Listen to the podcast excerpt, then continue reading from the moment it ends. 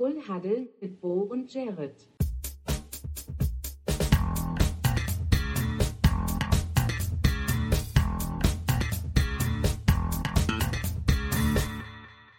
Full Huddle mit Bo und Jared.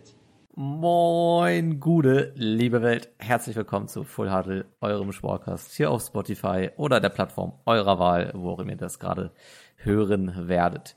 Ähm, ich bin natürlich nicht alleine hier. Bei mir ist mein wunderbarer Co-Host Jared, den ich mit einem herzlichen Full Huddle begrüßen begrüße. darf. Sehr schön. Äh, Jared, Ja, wir sind dir? wieder da. Zwei Wochen sind wieder rum. Mir geht's gut. Mir geht's gut, ja. Es ist nicht mehr hier 1000 Grad in ja, meinem Kabuff, sondern eigentlich ist es jetzt hauptsächlich zugestellt mit Sachen, die ich brauche, weil es demnächst für zwei Wochen, den, nee, zweieinhalb Wochen sogar in den Urlaub geht, beziehungsweise Festival. Deswegen muss ich hier gerade den Bollerwagen mit Festival-Equipment aus dem Weg räumen, damit ich quasi meinen Weg freischaufeln kann zu meinem Mikrofon. Und da sitze ich jetzt. da sitzt sie jetzt. Da sitze ich jetzt. Ja. Bin happy und zufrieden. Also von daher, ja, alles gut. Vorbereitung laufen, ein bisschen stressig, aber äh, ich will mich nicht beklagen. Das wäre Meckern auf hohem Niveau. Von daher möchte ich die Frage aber zurückgeben. Mhm. Wie geht es dir?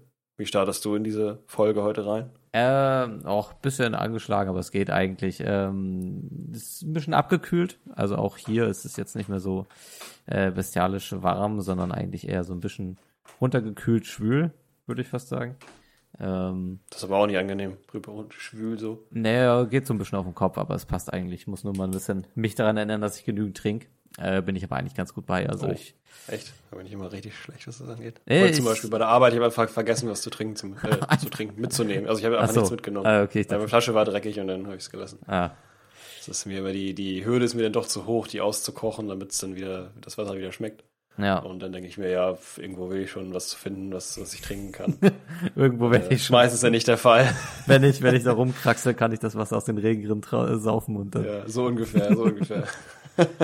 Es hat ja auch geregnet heute, also von daher es ist, Ah, kommt, der Regen, Ah, da kommt das Wasser zumindest von oben. Ja, also hier noch nicht, ähm, aber gut. Ähm, nee, ich bin tatsächlich So ganz, es. ganz diszipliniert da drin, mir so um, am Tag mindestens so drei bis vier Liter Wasser reinzujagen.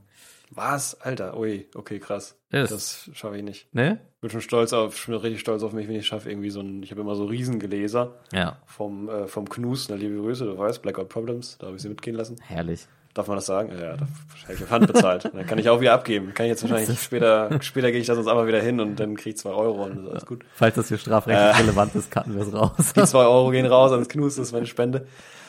Ähm, auf jeden Fall bin ich schon immer stolz, wenn ich die Dinger weg äh, und das sind so 0,05er. Und das war's Und- dann, oder was? Ja, also das trinke ich in zwei von denke ich mir einen Liter und dann denke ich mir, ja, plus minus passt schon irgendwie. Wahnsinn. Das ist so mein, meine Art, damit umzugehen. Nee, ich habe meine, meine, Ähm. meine grüne Metallflasche, die mache ich äh, am Vormittag einmal leer, das ist ein Liter, und dann fülle ich die zum Mittag immer nach und am Nachmittag mache ich die nochmal leer und dann abends nochmal. Und dann trinke ich ist ein meistens. gesunder Lifestyle. Ja, gut, ich trinke dann abends meistens noch irgendwie, vielleicht auch, oder auch gerne mal was kleines anderes, eine kleine Limo oder sowas zum Essen oder so. Oh. Und dann Ja, komme ich auf meine 0, äh, auf meine 0, auf meine 3,5 Liter so am Tag, da, da komme ich hin. Not bad. Ja. Da könnt ihr euch eine Scheibe von abschneiden, liebe Zuhörer. Aber ich bin, ich bin auch so ein Mensch, ich krieg richtig Nachtdurst. Also ich habe das auch manchmal. Dass nee, das, ah, das kenne ich Doch, von meiner doch. Freundin. Ja, ey, nachts immer so aufstehen und dann so gluck, gluck, gluck. ja, So dieses Ding so weg, weg, weg, eimern so richtig Ja. am besten so, so, so eine Mast da so stehen haben. ja so zu- genau. das kann so. ich gar nicht. Ich, Das kann ich gar nicht. Ich schaff's aber auch konsequent, wenn ich ein, wenn ich, ins, wenn ich abends ins Bett lege, ist es wirklich völlig egal. Ich habe Durst, also wenn Mhm. ich, also ich habe nicht Durst, sondern ich könnte Durst haben in dem Moment. Ich könnte auf Klo gehen müssen wie sonst was. Trotzdem kann ich die ganze Nacht durchschlafen. Das ist Mhm. Echt? gar kein Thema. boah. Ja, auch ohne diese Träume von wegen, dass ich was trinke oder dass ich verdurste oder dass ich auf Klo muss oder so gar nicht. Null. Ich mache am nächsten Morgen auf, dann ist es halt noch schlimmer, aber es geht. Wenn ich Ich bin auch auch, ein bisschen erstaunt von meiner Art, äh, meiner Art im Schlaf das zu ignorieren. also wenn ich, also wenn ich äh, auf Toilette muss oder was trinken oder Durst bekomme, dann ist vorbei, dann muss ich aufstehen. Äh, sonst weiß ich, dass ich mich die nächste halbe Stunde quälen werde, bis ich es dann doch tue. Ähm, Krass. und Ja, Meistens, also ich kombiniere das tatsächlich auch recht häufig. Ich bin so einer, der auch, der auch richtig so literweise aus dem Wasserhahn schlürfen kann. Wenn ich dann, wenn ich dann nicht. Nachts also richtig räudig, so wie David Hasselhoff seinen Burger isst, da kannst du mit Wasser nicht so halb übergießen. Aber wirklich, wenn ich, wenn ich dann nicht stehen hab oder mir kein Wasser gesprudelt habe oder sonst was, dann dacke ich zur Toilette, bin dann, bin dann halt kurz, das halt kurz Okay, Wasser, was dann? Und dann, dann hau ich mich danach direkt wieder unter Wasser an. Also, Geil. Irgendwie so direkt, Direkt wieder auftanken. ja, echt so den, den Kreislauf direkt wieder auffüllen. Ist ja lustig. Ja, weiß ich nicht, bin nicht so ist dann immer. Aber vielleicht sollte ich da, also ich, ich sollte mir da, also ich sollte mir da auch mal eine Scheibe, bevor ich das an andere rausgebe, sich da was abzuschneiden von, sollte ich es vielleicht erstmal selbst machen. Ich glaube, die Also Sachen, ich finde das eine sehr gute Art und Weise zu leben und ich versuche mich, versuche mich auch daran, äh, das hinzukriegen. also die Nachtsausflüge kannst du ja sparen, aber ich glaube, so das generelle viel Ja. tagsüber, das, Das ist, äh, nicht hin. das glaube ich schon löblich. Es gibt ja auch diese Flaschen, ne, wo man so, äh, so Etappen trinken. Aber das finde ich Wie? schwierig. Ist- Es gibt ja, ja, es gibt so Flaschen, das sind dann so, ähm, ja, keine Ahnung, manchmal sind es halt nur so, ein, äh, manchmal ist es halt nur so eine 0,5er Flasche, da finde ich es halt irgendwie total sinnlos. Aber es gibt ja auch so ein 1 oder 2 Liter, dass dann quasi so Etap- Etappen drin sind. So, es ist jetzt zum Beispiel 8 Uhr und du sollst, dann trinkst du bis zu dem Strich, wo dann 9 Uhr steht. Ach so, Dann trinkst du ab ach so. 9 Uhr, trinkst du wieder bis zum Strich, wo 10 Uhr ist. Ja, ich habe das, ich habe es im, dann, im, ich es im Kopf gerade irgendwie viel mechanischer im Kopf gehabt, also als, als hättest du eine Flasche und äh, da sind dann irgendwie so Metallscheiben drin und die schaltet, je nachdem wie spät es am Jo. Tag ist, das dann frei. Das wäre Also, krass. du ja, kannst- das wäre noch besser, weil sonst trinkst du das ganze Ding leer und denkst dir so toll. Ähm, das mache ich jetzt um 10. Also Ja. das ist leer. So. Also das ist Ja. auch irgendwie komisch. Das finde ich schnell, finde ich sehr leicht auszuhebeln, das System. Deswegen Ja. bin ich da kein Fan von. Auch, ähm, aber weiß ich nicht. Gibt auch bestimmt viele Leute mit anderen Erfahrungen dazu. Frank Thelen, hit me up, wenn das, wenn das ein Startup ist. Ja. Hö- Höhle der Löwen, let's go. aber rein da. Da muss auch noch rein, das ist ganz wichtig. Trinkthema. Okay. Also nach Nachttopf mitbestellen. Was ging sonst in die Wochen? Äh, das ist eine gute Frage. Ich habe eigentlich ein bisschen ausweichend darauf geantwortet, auf die, die erste. Also ich habe ein bisschen schon versucht, durch dieses, was jetzt gerade los ist, das zu klären, weil ich mich meistens gar nicht daran erinnern kann. Ich habe auch gar keine richtigen Notizen gemacht, was die letzten Wochen oder die letzte Woche, ja doch Wochen sind ja zwei. Kannst du auch einfach das so sagen, ging, was noch da ist. Also, pff, was noch da ist. Also ich war in der, das erste Mal ähm, seit, ich war da noch nie, muss ich echt zugeben, in der Spielehalle. Also in Aha. einer richtigen Spielehalle, kann man wirklich so sagen, mit richtig so Pin, Pinball-Automaten und so. Hier in Hamburg, da haben die Sea Devils tatsächlich auch mal Werbung für gemacht. Die Action Arena nennt sich die, in Norderstedt. Achso, also so eine Arcade-Spielhalle, ne? Und nicht so. Ja, Arcade-Spielhalle, genau. Also mit auch Automaten, wo man dann, ja, keine Ahnung, Go äh, Go Ghosts and Goblins spielen kann. Oder Ghosts, Ghosts and Ghouls oder so. Äh, das ist Das Spiel, dem, also halt so ein Arcade-Automat, wo dann Ja. halt irgendwie 300 Spiele drin sind oder sowas und dann kann man sich was aussuchen. Ach, krass. Tekken, äh, ja, you name it. Avengers gibt's auch irgendwie was, wie gesagt, 300 Dinger. So eine, was glaube ich, Sega ist oder so? Ah, nee, wahrscheinlich nicht, sonst wäre da auch Sonic, aber vielleicht war da auch Sonic drin, keine Ahnung, 300 Spiele, wie gesagt. Pinball-Automaten, dann so, so Screens, wo man so, wo ähm, Infrarotwaffen hat, wo man dann so schießen kann, so auf, Mhm. den, auf den Bildschirm. SSX gab es eins, da war so ein Snowboard, wo man sich draufstellen konnte, so ein bisschen wie damals bei diesem Tony Hawk-Spiel, wo man Ach, so ein Brett hatte und so skaten konnte, war es da auch so, dass du quasi gesteuert hast mit dem, mit dem Brett, wo du draufgestanden bist. Mhm. Und das war aber auch so, dass es komplett keine Mitte, also du konntest nicht die Mitte halten, sondern nur links, rechts, hinten, vorne so. Und das waren auch so ein bisschen deine Movements, um zu springen oder halt schneller zu sein, äh, Tricks zu machen in der Luft. So ein Tail Grab zumindest zum Beispiel. Also wenn du jetzt Tail Grab, für alle, die nicht wissen, was das ist, ist halt, wenn man in die Knie geht und dann ähm, das Board vorne runtersetzt und dann hinten anfasst. Mhm. Das konnte man quasi in real machen und hat das aber im Spiel auch gemacht. Krass. Das klingt In, aber in der schon cool. Luft zumindest. Also ganz cool gemacht irgendwie. Ähm, war jetzt nicht sonderlich gut, aber auch mega anstrengend, muss ich sagen, weil man sich hier die ganze Zeit so balancieren musste. Und sowas alles. Eine VR-World gab es da auch, da bin ich VR-Rollercoaster gefahren. Und ich muss sagen, das hat mich richtig mitgenommen. Also, das war falsch eingestellt. Oh, Ich habe okay. quasi so unter der Map gestartet und dann bin ich halt mit dem Rollercoaster mitgegangen, aber ich konnte die ganze Zeit überhaupt nicht sehen, wo es jetzt hingeht, weil der Rollercoaster war, also die Strecke. Normalerweise sieht man ja, wo die Strecke verläuft, in dem Fall aber nicht. Und das hat mich halt irgendwie, stehst du so auf so einer Platte, die halt auch ähm, sich bewegen lässt.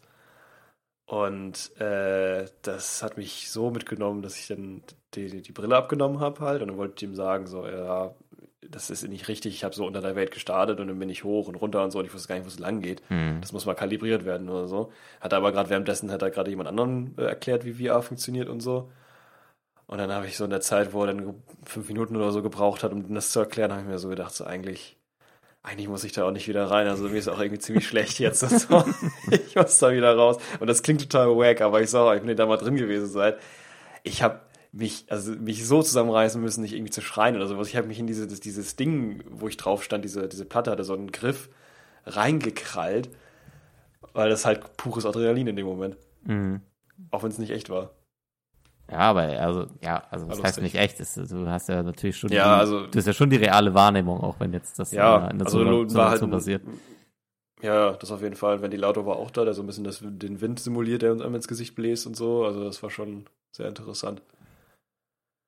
Also spannende Geschichte, ja. Das äh, weiß ich auf jeden Fall noch. Das war jetzt aber auch erst drei Tage her.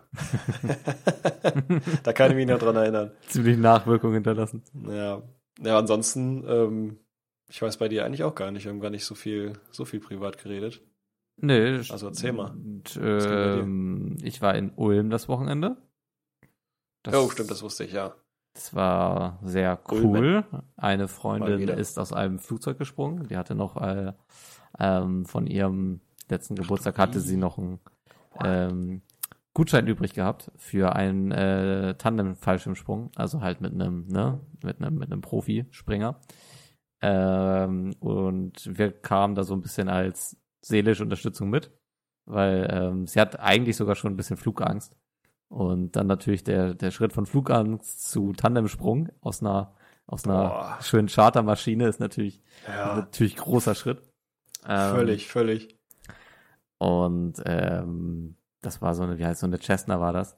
Ähm, Ja, Ganz kleines Passagierflugzeug für 14 Leute maximal. Halt, wo du auch nicht so eine richtige Tür drin hast, sondern eigentlich so ein Rollabgitter. Mhm, ja, genau. Das sind ja immer sehr rustikale Maschinen, mit denen man so zum Ja. Springen Und geht. ähm, ich glaube, es geht auch gar nicht anders. Wenn du das- dann die Tür aufreißen würdest, wäre der Sog wahrscheinlich so heftig, dass du dann. Ja, und der, der Flugplatz war halt auch, ähm, ein, also hatte halt keine richtigen Bahnen und sowas, war halt einfach da eine Wiese. Und ähm, wie das Ding alleine schon gestartet Krass. ist, das ist so richtig über diesen, über diese Wiese erst gewippt. Du schon gedacht hast, okay, Du Heiliger. da merkst du, da merkst du schon sehr viel von. Und ähm, als es dann so abgehoben ist und sowas, äh, also es war, war schon Boah, auch, also es war schon, Respekt. ja, ja. Und ähm, hat aber dann sehr viel Spaß daran gehabt. Sie meint tatsächlich danach, was wir jetzt auch nochmal machen. Ähm, von daher überlege ich momentan auch, ob ich sowas irgendwann auch nochmal machen möchte. Auch wenn man, man muss natürlich auch sagen, die, der Spaß relativ schnell rum und es ist schon auch teuer, so einen Fallschirmsprung zu machen. Mhm. Ja, ich wurde auch mal gefragt, ob ich das machen will. Und ich muss tatsächlich sagen, ich bin auch überhaupt nicht abgeneigt, weil ich glaube, dass das richtig, richtig cool ist. Ich glaube, das ist wesentlich krasser als. Also nicht, dass es jetzt nicht krass ist, so ich glaube aber die, die, der höchste, das, das, also das Einzige, was daran wirklich krass ist, glaube ich, sich zu überwinden, ist zu machen. Ich glaube, dann in der Luft zu sein und dann vor allem rauszuspringen, ist, glaube ich, Mhm.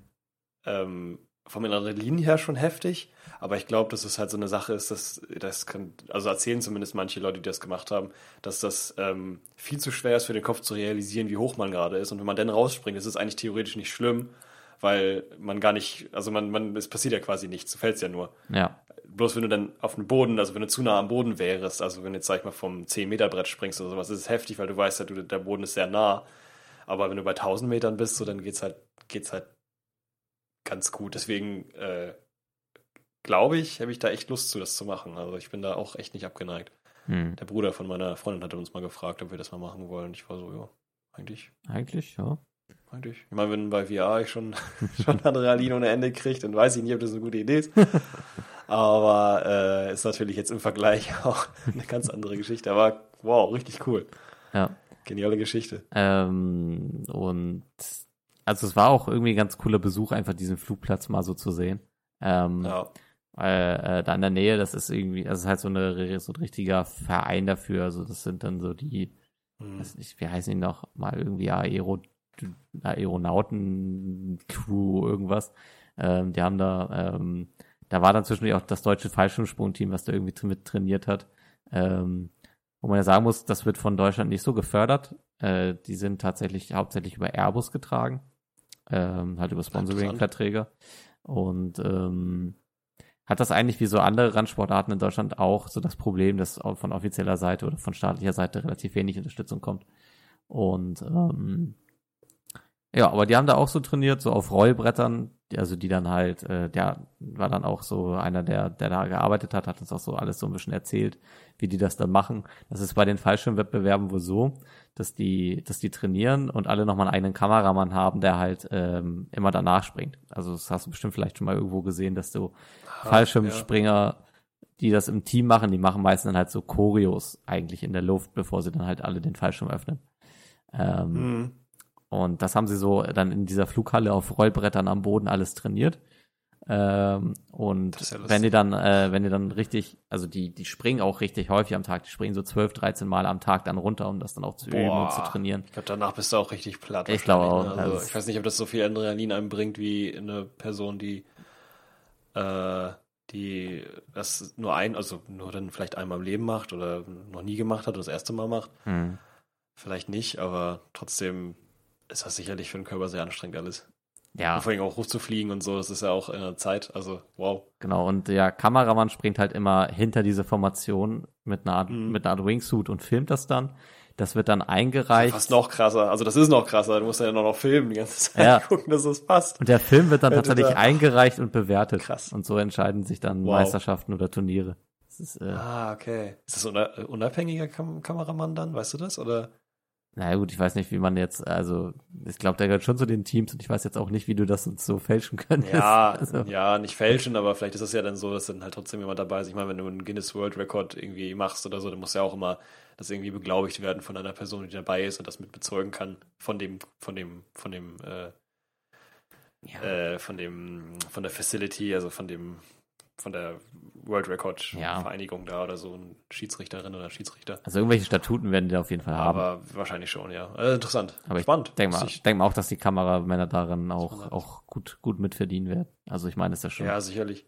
das ist ja schon auch irgendwie ein krasser, krasser Beruf wieder, ne? Also man hört, man Ja, hört das, also man hört das ja häufig, dass so Fotografen auch so im Fernsehen und so, ähm, oder auch so halt, halt dann Kameramänner, dass die sehr schlecht wegkommen, weil gerade auch so bei Dokumentarfilmen und so, was die da mit ihren Kameras alles machen müssen, ist ja Mhm. eigentlich meist noch, Ja. meist noch krasser als die Leute, die da vor der Kamera stehen.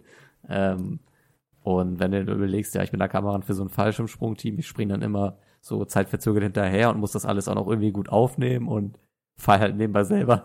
das ist schon. Ja, vor allem, es ist ein One-Take, ne? Also es ist jetzt nicht so, dass man da jetzt ewig viel Zeit hat, da jetzt nochmal irgendwie, äh, geht nochmal in die Pose und sowas, alles, wenn das nicht sitzt, dann sitzt das nicht. Ne? Du musst ja nur zu früh rausspringen, zu spät rausspringen. Ja, kannst du nochmal dir vor, springen. der Kameramann saust so an dir vorbei. Also das ist auch irgendwie blöd. Also außer, er, äh, gut, aber deswegen hat er ja wahrscheinlich den Wingsuit, um so ein bisschen abzubremsen. Ja, so genau. Also der Ein hat, bisschen aerodynamischer Ja, ich- zu sein. ich weiß nicht, ob es ein, ein ganzer Wingsuit ist oder so hat auf jeden Fall so nochmal so Klappen so zwischen den Armen und so.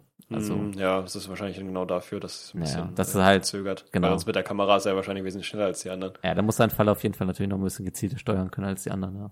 Das ist aber richtig spannend, dass man da das so mitkriegt. ey. Das ist ja, das ist also. Ja, und ey, nur, nur vom Dasein und, und mitglotzen, ne? Ja, und ähm, nur wir haben auch, äh, wir haben auch die Einführung und alles haben wir so mit mitgehört. Das war, das war auch so, der war so, ich glaube, würde sagen, er war so Ende 30, Anfang 40, aber so richtig, eigentlich so richtig Klassenclown-mäßig jung geblieben. Der hat die ganze Zeit nur blöde Witze gerissen. Das ist so richtig, wie man sich so ein, aber auch jemanden so vorstellt, der so ein Adrenalin-Junkie ist und Ja. jetzt jetzt aus dem Flugzeug springt und so. Ja. Glaube ich, also das passt ins Bild, aber es ist doch cool, dass der auch so entspannt war und so. Er Ist nicht drauf. Er hat so gesagt, bisher sind die meisten Hai unten angekommen und für die nicht unten, äh, oder für die, die es nicht überstehen, haben wir einen Bagger hinten, der verscharrt die dann. Super. Sehr gut, das hört man gerne. Also, Ja, so ein bisschen Witz muss dabei sein, auf jeden Fall. ja, also muss ja auch sagen, ich glaube, den, dem ist das natürlich auch sehr bewusst und da sind natürlich auch immer sehr viele Leute, glaube ich, die explizit sowas machen, um Höhenängste oder Flugängste zu bekämpfen. Ähm, Mhm. Also da war auch eine andere Familie mit so einem, äh, ich glaube, so 18-jährigen Mädchen, ähm, was so kreidebleich da war, wo du dich die ganze Oh, Zeit shit. gefragt ja, hast, Oh ob sie das nicht doch lieber äh, irgendwie sein lässt. Ähm, Ja. Hat aber sie es dann trotzdem gemacht? weiß ich tatsächlich nicht, weil ähm, ist ja so, dass die ähm, in verschiedenen Loads fliegen. Also halt Mhm. erst vier Leute, Nacheinander. dann die nächsten vier. Ähm, Die Freundin von uns äh, war als erstes dran. Wir sind danach halt, wir haben halt nicht abgewartet, bis die anderen dann da, da irgendwie äh, dran waren. Weil ähm, liegt tatsächlich auch so meistens so halbe Stunde bis Stunde Zeit zwischen den Sprüngen. Also ja, mit, mit okay. Ja, äh, gut, da müssen natürlich einen gewissen Abstand wahrscheinlich auch waren. Haben die denn mehrere Maschinen gehabt oder war das nee, dann ist tatsächlich eine. immer- Also die Okay. äh, fliegt dann halt tatsächlich äh, immer eine große Runde und dann auch wieder zurück, landet dann halt auch, nachdem die anderen, nachdem die Fallschirmspringer alle wieder unten sind.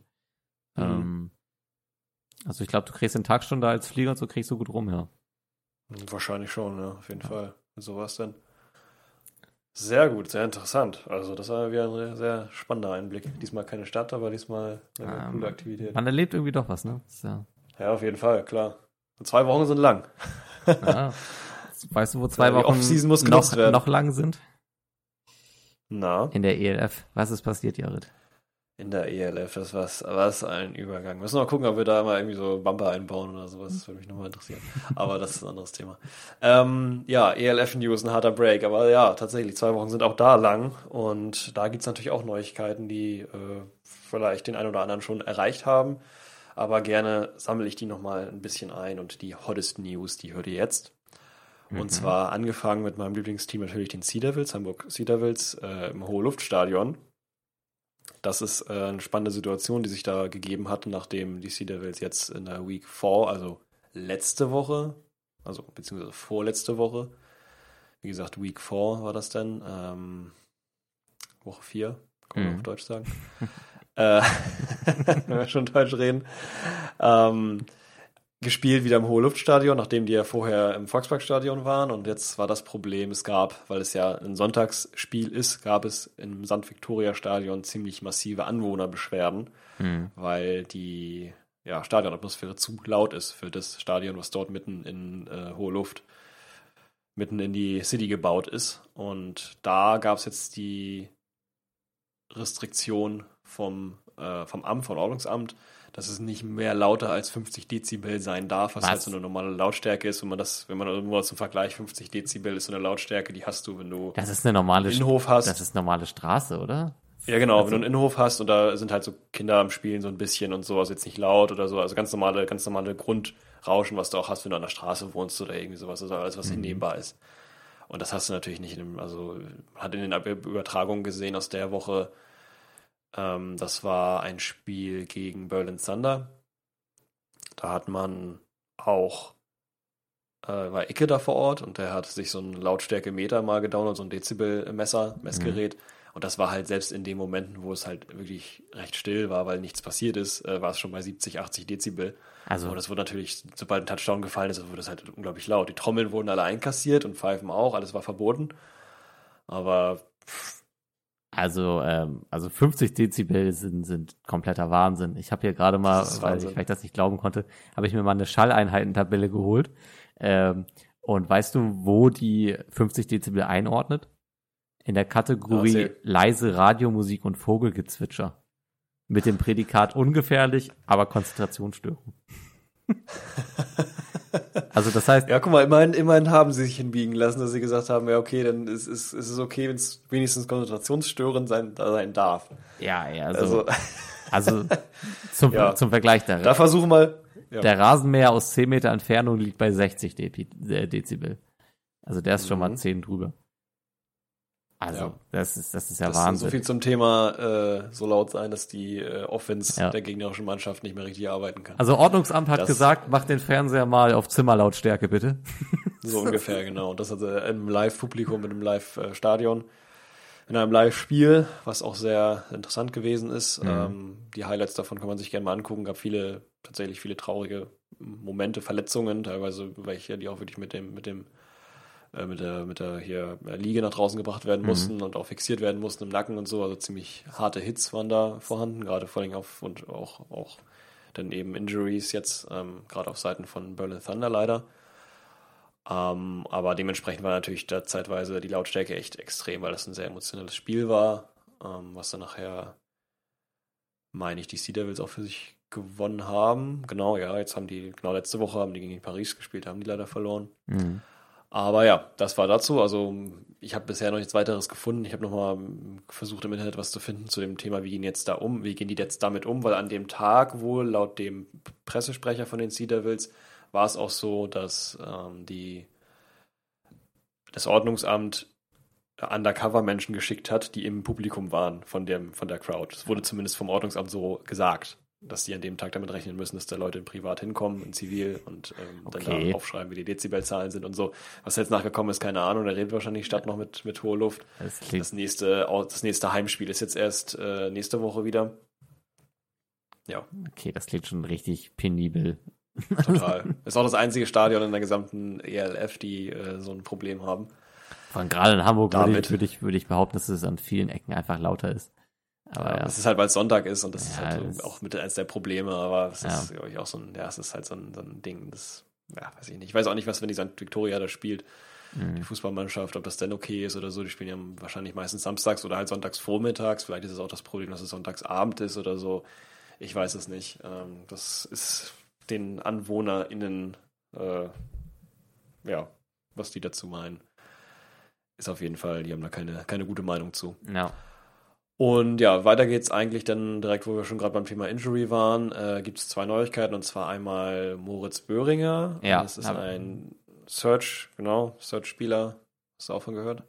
Ja, äh, das ist der für letztes Jahr. Das ist ja, Ja, genau. Der war ja- Ending sogar. der mal irgendwo bei den Vikings rumgegaunert hat, ne? Also bei den. Genau, genau. Minnesota. war, er den Vikings rumgegaunert hat, war jetzt gar nicht so groß. Ich habe die Zahlen mal rausgesucht. Mittlerweile gibt es tatsächlich auch auf der Internetseite von den, also auf der, also in der Mhm. App findet man das nicht, aber auf der Internetseite von der European League of Football gibt es äh, ähm, Stats, die man sich da angucken kann von jedem Spieler. Die sind mal aktuell, mal nicht so aktuell.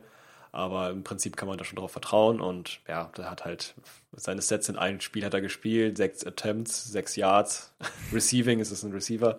Also jetzt nicht besonders toll, aber trotzdem Season-Ending Injury ist halt blöd. Ja.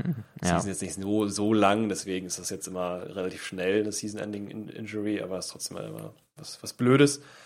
Ähm, ein anderer Spieler, der vielleicht noch wichtiger ist, ist bei den äh, Tirol Raiders und zwar ist das der gute Sandro Platzgammer, über den ich schon mal gesprochen hatte als Spieler, der sehr wichtig ist mit dem lustigen Namen, mit seinem äh, Bruder, glaube ich, äh, Adrian Platzgammer. Also sind die zusammen als äh, Duo da aktiv. Der eine ist Receiver, der andere Running Back. In dem Fall Sandro ist der Running Back. Und der hat auch eine Season-Ending-Injury, was sehr schade ist, da das eben ein sehr gehypter Spieler ist von den Tirol Raiders, ähm, der jetzt vielleicht nicht ja unbedingt das, der Key-Spieler in der Offense war, aber trotzdem hoch gehypt, vor allen Dingen, weil er halt damals auch von den New York Giants ein Running Back war, in der NFL auch gespielt hat wohl. ja. Ich weiß jetzt nicht genau wann, aber ist dann halt sehr gehypt geworden, äh, dass er halt wieder zurückgekommen ist äh, in seine, äh, in Tirol, halt in seine Heimatgegend. Und zusammen halt mit seinem äh, Bruder, ich glaube, das ist sein Bruder, ähm, zusammengespielt. Hat also zusammen getroffen ist wieder und äh, ja, das war halt eine sehr schöne Geschichte, aber leider schlecht ausgegangen. Auch drei Spiele gespielt von, in dem Fall dann vier Ja. zu dem Zeitpunkt jetzt. Ähm, 13 Attempts, 61 Yards, 0 Touchdowns, jetzt auch nicht so die hohe Mega-Statistik, aber Ja, ja das, trotzdem das, hier auch das, gute Besserung. genau, das Verletzungsthema lässt halt irgendwie leider nicht nach in der Liga, ne? Überhaupt nicht, nee. Ich weiß auch nicht, ob das dann an dem, ja, an den, an den Cleats liegt, an dem Rasen liegt, ähm, an dem, der ja auch teilweise Kunstrasen eben nur ist. Mhm. Zumindest hier in Hamburg ist es da so der Fall. Und da gab es auch viele Probleme. Also man sieht echt viele, viele Injuries, muss ich sagen. Das ist mir schon aufgefallen, als ich die erste Übertragung gesehen hatte live ähm, von, ich weiß gar nicht, wie viel Spiel das war. Ich habe mehrere in der, in der, in der ähm, na, wenn Sie jetzt das nochmal, wenn man mehrere In der Spiele Konferenz. in der Konferenz geschaut, genau. Und da gab es auch viele Probleme, äh, viele Verletzungen. Ja. Also da werden echt Spieler ziemlich, ziemlich äh, bearbeitet, muss man sagen. Von der Defense, sowie aber auch vom Platz selber und sich gegenseitig eben mit wegrutschen und sowas. Ja, und von der Sportart Nicht so auch, schön. ne? Das sind halt, Und von der Sportart natürlich auch. sind halt auch jetzt, Richtig. wie gesagt, in den Staaten trainiert man sehr jung darauf und auch in, den Mhm. USA ist ja immer noch so, dass sehr viele Eltern ihre Kinder extra von Football ein bisschen wegbewegen, aus Angst darum, einfach um Angst aus, also um ihr Wohlergehen. gesagt haben, Ja, richtig. bitte mein Sohn werde kein Running Back. Ja, aber da habe ich, da habe ich just tatsächlich erst ein, wie du es gerade sagst, just erst ein Video gesehen. ja. Äh, ich weiß gar nicht, wie ich das noch wieder finde. Hast du es auch gesehen mit diesem Kind, was getackelt wurde? Nee. Das hat sogar NFL Deutschland gepostet oder so. Das war echt, also das sah echt brutal aus. Vor Ja. allem lag der danach auf dem Boden wie Tour, so ungefähr. Ey. Ähm, das war halt so ein, so ein was, was mag der gewesen, sieben, acht Jahre alt, so ein Junge, Ja. als Running Back halt genommen und hat der, also der muss ja auch acht oder sowas gewesen sein, aber der hat dem aus dem Leben gehauen. So richtig Helmet to Helmet, aber so Boah. richtig so ans Kinn und dann den Nacken so, den Kopf so in den Nacken und dann lag der da auf dem Boden. Und dann war das Video cut, aber wie lange der jetzt gelegen hat, keine Ahnung, wie schlimm das jetzt war. Es sah schon ziemlich heftig aus, weil danach ging es dann noch so ein bisschen weiter, weil er den Ball halt verloren hat Ja. im Video, aber bis er jetzt aufgestanden wäre, hat man jetzt nicht gesehen. Ja. Und da sieht man halt, wie krass das ist und vor allen Dingen halt, den, wie du halt gerade sagst, die Kinder, Ja. die sich halt schon sehr früh in dem Alter dahin bewegen, das geht halt gar nicht. Also Ich kann es jetzt äh, emotional noch nicht nachempfinden, aber ich kann schon sehr doll verstehen, wenn, wenn Eltern sagen, okay, willst du nicht lieber irgendwie Tennis spielen? Ja, ja, das stimmt. Das ist da ein bisschen ist nicht so nicht so kontaktbehaft oder halt Flag Football, sonst ne, das wird Ja. auch immer größer.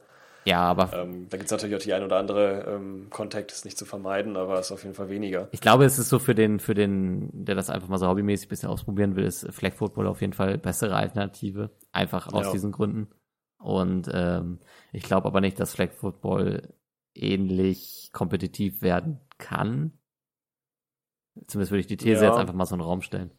Ja, Ähm, doch, ich würde sagen, für viele, vieles ist es schwer, ähm, da genau ranzukommen, weil es natürlich die History nicht hat. Ne? Also das Ja, ist und ganz klar, weil, das, was danach entstanden ist, nach dem eigentlichen Football im, im, im Grundsinne, also mit dem Kontakt-Football. Ja, und weil dieser, dieser harte Kontaktsport irgendwie natürlich auch den Reiz des Ganzen ausmacht, ne? Jetzt Hm. kann man, Ja, das stimmt. Muss man ja auch so sagen. Das ist tatsächlich so. Ja, jetzt Das kann man- Hits, die auch jetzt kann man ethisch natürlich diskutieren, ob wir uns jetzt weiterentwickelt haben zu den Kolosseumspielen im alten Rom, aber Hm, eher nicht. Also es ist ja, es ist ja alles so aufgebaut. Ich meine, Boxen im Ring, ähm, ja, also MMA, Ja. so.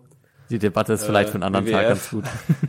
Ja, genau, die Debatte kann man nochmal anders aufmachen. Ja. Äh, letzte News, die ich noch rausgeben will, ist äh, tatsächlich auch eine sehr traurige News und ähm, da haben wir jetzt, ja, äh, gibt's gibt's mehrere oder gibt's noch eine andere Geschichte in der Richtung und zwar ist es die Leipzig Kings, die haben nur wirklich mit einem richtigen Statement äh, und die ELF selber hat auch zu auch ein Statement gegeben. Äh, Mhm. Leipzig Kings, die wird es wohl, zumindest wenn die Rettungsmaßnahmen nicht funktionieren, ähm, da dreht sich um relativ viel Geld, wird es wohl in der nächsten Saison nicht mehr geben als Franchise. Die haben sich relativ ja, wirtschaftlich leider nicht so gut aufstellen können und sind dementsprechend leider kurz vorm Aus. Ähm, je nachdem, wie die Rettungsmaßnahmen jetzt laufen, ja, ist das leider eine sehr traurige News, ähm, wenn sich da äh, Mannschaften, Franchises verabschieden müssen. Die haben sich letztes Jahr schon um eine ziemlich hohe Geldsumme verschuldet bei der ELF. Und die sieht es jetzt eben halt aus dem Grund auch nicht mehr wirklich ein, denen noch mehr Geld zu geben. Dementsprechend sind die auf der Suche nach Sponsoren, in der Hoffnung, dass es das wird. Ähm, Weil das natürlich kein Team ist, was jetzt hoch dasteht, sage ich mal, in Power Rankings. Aber trotzdem eins, Ja. was viel Potenzial hat. Und Ja. äh, wäre natürlich sehr schade, wenn das Franchise da aufgeben muss. Ja, beten wir mal, dass äh, Red Bull nicht auf die Idee kommt, da auch noch Geld reinzustecken. Ja, das könnte passieren. Ja. Dann werden die auf einmal silber und nicht mehr, nicht mehr grün, Äh, dann haben wie wir, vorher waren. Kriegen die Flügel. dann haben wir Red Bull Leipzig nicht nur in der Bundesliga, sondern auch noch in der ELF. Oh, ach so, so ist das. Ah, okay, gut. Das Fußballreferenz verstehe ich nicht. Ah, okay, ich dachte, das Aber vielleicht machen die das ja, würde ja Sinn ergeben. Ich dachte, aber ich dachte wenigstens, dass er das mitbekommt, dass äh, Red Bull Nee. Leipzig sich da so in der Bundesliga, muss man leider sagen, so etabliert hat. Heißen die wirklich Red Bull Leipzig? Nee, weil das dürfen, ja, weil, ja doch, das, da, da hole ich dich jetzt kurz ab. Also, Ja, hol mich mal ab. Hol mal alle ab. man darf in den, in den Bundesliga-Statuten ist vorgesehen, dass man den Sponsoren nicht im Namen tragen darf. Ah, Ist natürlich jetzt für ein, eine Marke wie Red Bull ist das natürlich erstmal blöd. Weil man will sich ja, man will ja sich platzieren. ja, natürlich. So. Und ähm, das Ding ist, in anderen Ländern geht es auch zum Beispiel in Österreich gibt es Red Bull Salzburg, die heißen so und die dürfen das auch und die dürfen damit auch an internationalen Wett- Wettbewerben teilnehmen. Ähm, in, in den USA gibt es auch mit Red Bull New York auch einen Fußballclub, der komplett dazu gehört. Und ähm, in Deutschland durftest du das halt nicht tun. Und Mhm. als es dann relevant geworden ist, hat Red Bull, da haben sich dann, da haben sich dann die klugsten Köpfe der Welt zusammengesetzt und überlegt, wie umgehen wir das jetzt? RB gibt es immer noch, ne, Red Bull, RB. Aber das steht nicht für Red Bull, das steht für Rasenballsport. Aha. Und wir, Okay, wir heißen, klar. wir heißen also Rasenballsport RB Leipzig. Und äh, das, Das ist interessant. und es gibt tatsächlich so kleine Veränderungen auf dem Logo. Ähm, Im Vergleich zu dem Red Bull Logo sind die Bullen zum Beispiel irgendwie ein bisschen weiter vom Wappen weg, irgendwie ein bisschen größer. Es ist alles so leicht verändert, dass du es eigentlich, also dass, dass die, wo du immer noch klar ist, die gehören da zusammen, aber die sind halt so weit Ja. verändert, dass du damit die Statuten kommst. Also das ist so, wie es meistens funktioniert in so einer Situation in Deutschland. Wenn Ja. irgendwas nicht erlaubt ist, dann wird meistens irgendwann eine, eine, so eine Grauzone gefunden und die wird dann Ja, und wir haben ja, ausgenutzt. wir haben ja in der Bundesliga eigentlich diese 50 plus 1 Regel, ähm, die dafür sorgen soll, dass Sponsoren und Unternehmen Vereine nicht komplett übernehmen. Ähm, Mhm. Das haben sie jetzt auch eigentlich komplett gedodged und aus den Angeln gehoben, bis, also bis sie alles gebrochen hat. Deswegen ist das Team gerade sehr verhasst und Ah. auch völlig zu Recht verhasst. Ähm, Interessant, ja, das ist natürlich eine gute, Ref also das ist natürlich ein aktuelles Thema, was dann natürlich auch für die Leipzig Kings äh, in Ja, Frage und kommt. wenn da- schon wenn so da- ein jemand an die Tür klopft. äh, wenn du das da in der Nachbarschaft hast, dass da ein großer äh, Sponsor schon dein, dein Fußballpendant hat, wer weiß, ob sie da nicht Mhm. auf die Idee kommen, in die Kings auch mal ein paar Millionchen zu stecken. Das ist halt die RB Kings oder so, Leipzig RB Kings oder so. Ja, Aber ist es nicht auch wär's- das zum Beispiel also die würden- Leverkusen? Heißen die nicht Bayer Leverkusen? Nee, Ja, doch, Bayer, das Bayer 04, ja. Bayer Lever ja, Bayer, aber das geht dann, oder was? Bayer ist ja auch ein Markenname. oder Äh, nicht? Oder ist Bayer, heißt, heißt Bayer dann eigentlich anders? Ja, es ist eine Werkself. Das ist auch nochmal ein bisschen was. Ach so, ist eine Werks, ach so, okay. Ah, okay. Ja, es ist, äh, ja. Da sieht man mal, wie viel wenig Wissen ich darüber habe. Nee, also Leverkusen kann man auch argumentieren, ob die da, ob die da in diesen Diskussionen nicht auch ein bisschen in den Fokus gerückt werden müssen, aber ich glaube, da, da, Ja, okay. Die da guckt man nicht, ja, da guckt man auch nicht so ganz mit dem Brennglas drauf, ähm, weil die, Ja. weil also Leipzig hat halt alle Rahmen gesprengt, um dann in dieser Bundesliga sich dieses Standing zu erkaufen. So. Mhm. Und bei Leverkusen kannst du schon argumentieren, dass die schon auch eine große Geschichte haben und auch nicht so mit Geld um sich geworfen haben, sondern halt auch viel fußballerisch gearbeitet haben, um diesen Status zu haben. Aber Leipzig hat sich halt asozial da reingekauft und jetzt muss man fairerweise sagen, die rauben der Bundesliga jedes Jahr einen Champions League Platz mit eigentlich diesem erkauften Spot. Ja. Ja, okay, interessant. Das ist natürlich, ja, wieder so ein finanzielles Thema in dem, im Fußball. Ja, genau, kurzer, kurzer, ab, kurzer Abriss spannend, dazu. sehr spannend. Ja, das war sehr interessant, vor allem, weil das ja für die Situation der Leipzig Kings, wie gesagt, auch direkt übertragen werden kann. Ja. Dass es da vielleicht was, was, was gedreht wird für Also- eventuell, weil sich da in dem amerikanischen Footballsport einzukaufen in Deutschland, glaube ich, ist gerade sehr lukrativ. Ja, Ich weiß zwar nicht, was die Leipzig Kings da machen und ich möchte vielleicht mal meinen, dass die vielleicht ein bisschen auch vielleicht auf den General Manager mal gucken müssen, Mhm. weil die sich jetzt zwei Seasons in Folge verschuldet haben okay, ja. ähm, und dabei halt nicht wirklich produktiv sind, äh, Ja. was da ist. Also nicht, dass er jetzt irgendwie Geld veruntreut oder sowas, will Nee. ich jetzt gar nicht sagen. Das ist jetzt viel zu krass. Einfach nur, dass das äh, Salary Cap Management vielleicht nicht so das Beste ist irgendwie. Aber zu, Ähm, zu, weiß ich 100, jetzt nicht. zu 100 Prozent würden die sich dann Leipzig Bulls oder sowas umnennen. Da gehe ich stark von Das aus. kann gut sein, ja, dass sie ein Rebranding machen, Leipzig Bulls. Das kann gut sein, das kann tatsächlich passieren. Ja. Es ist ja auch so, dass zum Beispiel, das ist auch mein Lieblingsfakt eigentlich über die gesamte ELF, beziehungsweise damals GFL. Mhm. Ähm, und zwar die Geschichte mit äh, Mit Frankfurt. Frankfurt ja. Galaxy. Genau, dass die ja auch mal Frankfurt, Frankfurt Universe hießen, beziehungsweise für eine Saison oder ja, am Anfang halt einfach, weil irgendwann dann äh, die auch, glaube ich, pleite waren und dann äh, Samsung kam und da vielleicht auch da sogar im Sport, im deutschen Sport auch das Markenrecht gegriffen hat, haben sie sich halt nicht Samsung, äh, Frankfurt Samsung, was weiß ich was genannt, sondern äh, hießen dann einfach Frankfurt Galaxy, wegen den Galaxy-Handys Ja. von Samsung. Und das ist natürlich auch eine gute Art und Weise, das zu umgehen. Ähm, und war dann dementsprechend natürlich aber auch auf dem Tico zu sehen, Riesensponsor. Ja, und die haben, glaube ich, mal gewackelt und gesagt, ah, wir wollen jetzt diese Saison eigentlich nicht mehr. Das war noch in, zu GFL-Zeiten, da gab es Mhm. die ELF zu der Zeit jetzt ähm, mal wieder nicht. Und da war kurz die Überlegung, sich dann wieder in Universe umzu, umzu äh, ändern. Deswegen hat sich das in der Geschichte mal geändert. Mal hießen die Galaxy, mal hießen die wieder Universe. Das hatte meistens dann damit zu tun, dass der Sponsor äh, abgesprungen ist oder eben noch nicht da war. Ja. Genau. So, Deckel drauf? Deckel drauf. Deckel drauf, herrlich. Deckel drauf. Gut, dann so, zum gehen wir Tagesthema. rüber zum Tagesthema. Jared, was ist Genau, unser Ziel heute? aus. Was machen wir? Unser Ziel heute ist es, zu hypen und zu trash-talken. das machen wir heute. Ja? Wir haben es Okay. groß angekündigt. Also wir haben äh, in dem Fall, da wollte ich eigentlich, ach, eigentlich wollte ich das noch früher machen, vor diesem ganzen Gerede. Aber trotzdem nochmal hinweisen auf Social Media, gerade hauptsächlich Instagram. Da haben wir letztes Mal Folgendes gemacht. Und zwar haben wir uns überlegt, es wäre eine coole Idee, mal sich Teams zu nehmen und dann da mal vor- positive Sachen und negative, also Hype Train zu fahren, aber gleichzeitig dann aber auch den Dumpster Truck und das so ein bisschen miteinander zu vergleichen und deswegen dann quasi zwei Teams gegeneinander antreten zu lassen. Äh, da haben wir dann das rausgegeben an euch, liebe ZuhörerInnen. Ihr habt uns geschrieben, welche Teams ihr gerne von uns hören wollt und es hat sich nachher herausgestellt, es wurden dann halt eben die Miami Dolphins und die Minnesota Vikings Genau. über die wir jetzt reden werden. Äh, Wir waren tatsächlich überrascht über die, über die äh, Teilnahme von euch. Also war sehr interessant zu sehen, da, wie aktiv dann doch diejenigen sind, die uns folgen. Es sind jetzt auch nicht so viele, aber trotzdem war die Aktivität sehr gut. Habe mich sehr gefreut. Ähm, ja, wir sind jetzt bei den Teams halt gelandet, die wurden sich am meisten gewünscht, sage ich mal so. Und das ist ein sehr, sehr interessantes Matchup, muss ich sagen. Ja, also ich würde sagen, wir, wir setzen sie halt eigentlich so ein bisschen in Vergleich zueinander. Ähm, ich mag das Matchup auch jetzt sehr, sehr gerne, weil das in meiner Wahrnehmung Teams sind, die eigentlich an einem relativ ähnlichen Spot sind. Vielleicht mit anderen Tendenzen, aber ich würde sagen, dass sie momentan so ein bisschen auf Augenhöhe fungieren. Also es sind für mich beides Teams, die eigentlich in ihrem Grundkurs sehr, sehr gut dastehen.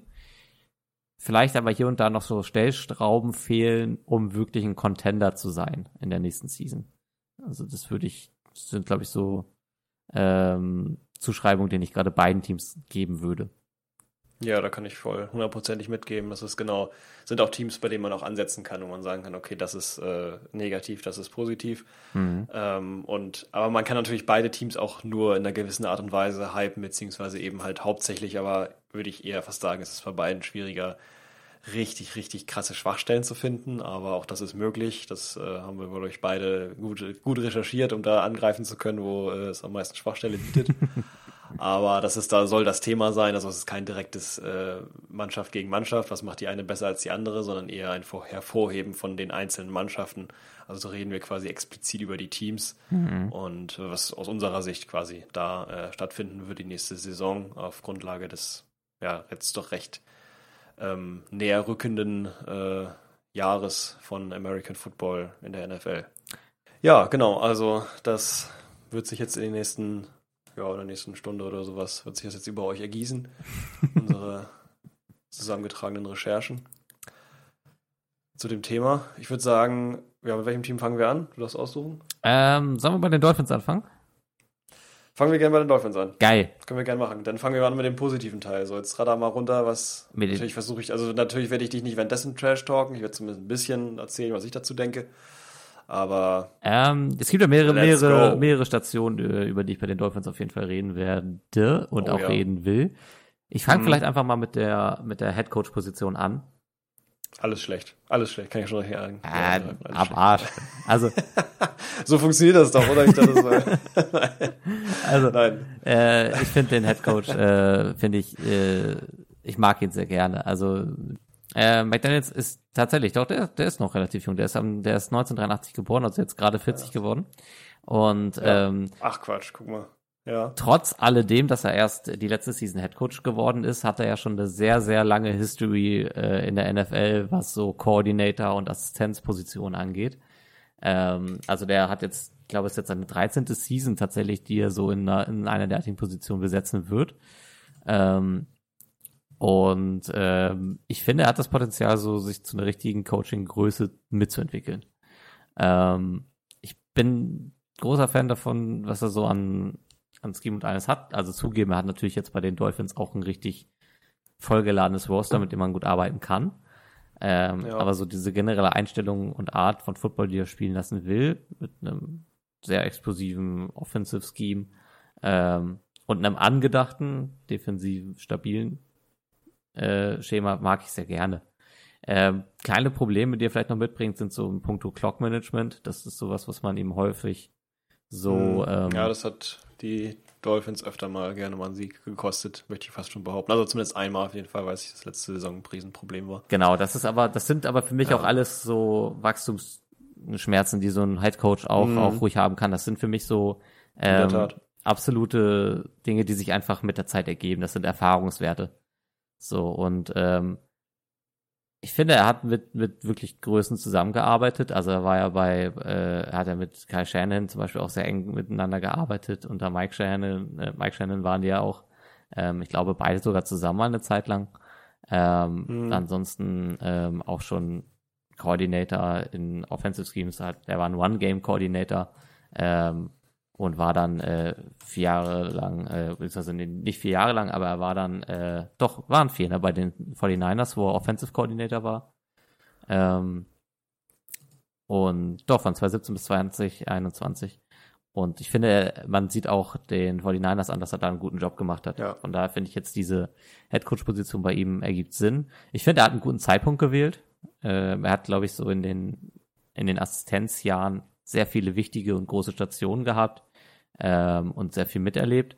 Und ich finde, man erkennt bei ihm so ein bisschen, dass er den, diese Entwicklung vom NFL-Sport gut mitgelaufen ist und jetzt gerade sich an einem Punkt befindet, ähm, wo er einen Football spielen lässt, der sehr zeitgemäß ist. Und das steht den Dolphins, glaube ich, sehr, sehr gut zu Gesicht. Also in dem, Ja. an dem Punkt würde ich ihn gerade einordnen. Deswegen, ich finde die Headcoach-Position gerade sehr gut besetzt. Ist ein junger Coach mit viel Potenzial, ähm, einer spannenden Idee von Football und ähm, ich glaube, der hat auf jeden Fall das Zeug dazu, äh, da eine Ära zu prägen.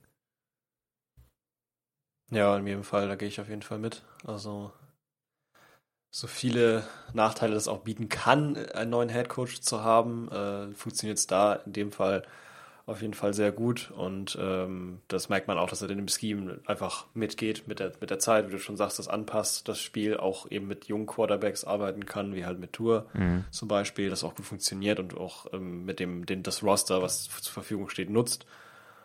Ähm, er hat ja auch sehr viel, sehr viel in der Offensive ähm, gearbeitet. Im, im ja, Running Backs Coach war zwischenzeitlich auch öfter mal Receiver Coach, also alles eigentlich in der Offen Offensive. Mhm. Dementsprechend callt er ja auch die, die, ähm, die Offensive ähm, bei den Dolphins, also ist quasi dafür zuständig, welche Spielzüge angewandt werden. Ja, Und das macht er auch sehr gut, ja, das muss man schon sagen. Außer halt, wie gesagt, das Clock Management, das steht natürlich ein bisschen für sich, ähm, wobei das ja auch Sachen sind, die man auch theoretisch weg, wegmachen kann, indem man es halt einfach ein bisschen mehr, bisschen besser lernt oder ein bisschen sich neue Sachen rausschafft, die vielleicht am Anfang auch einfach schwierig sind. ja. Das ist sein zweites Jahr.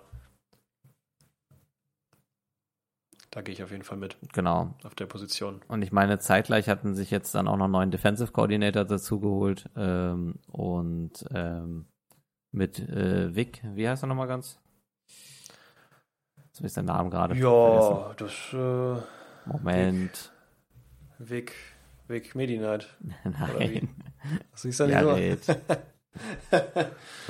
Der lässt die Gegner einschlafen, Nein, oder was? Vic, Vic Fangio, so heißt er ja.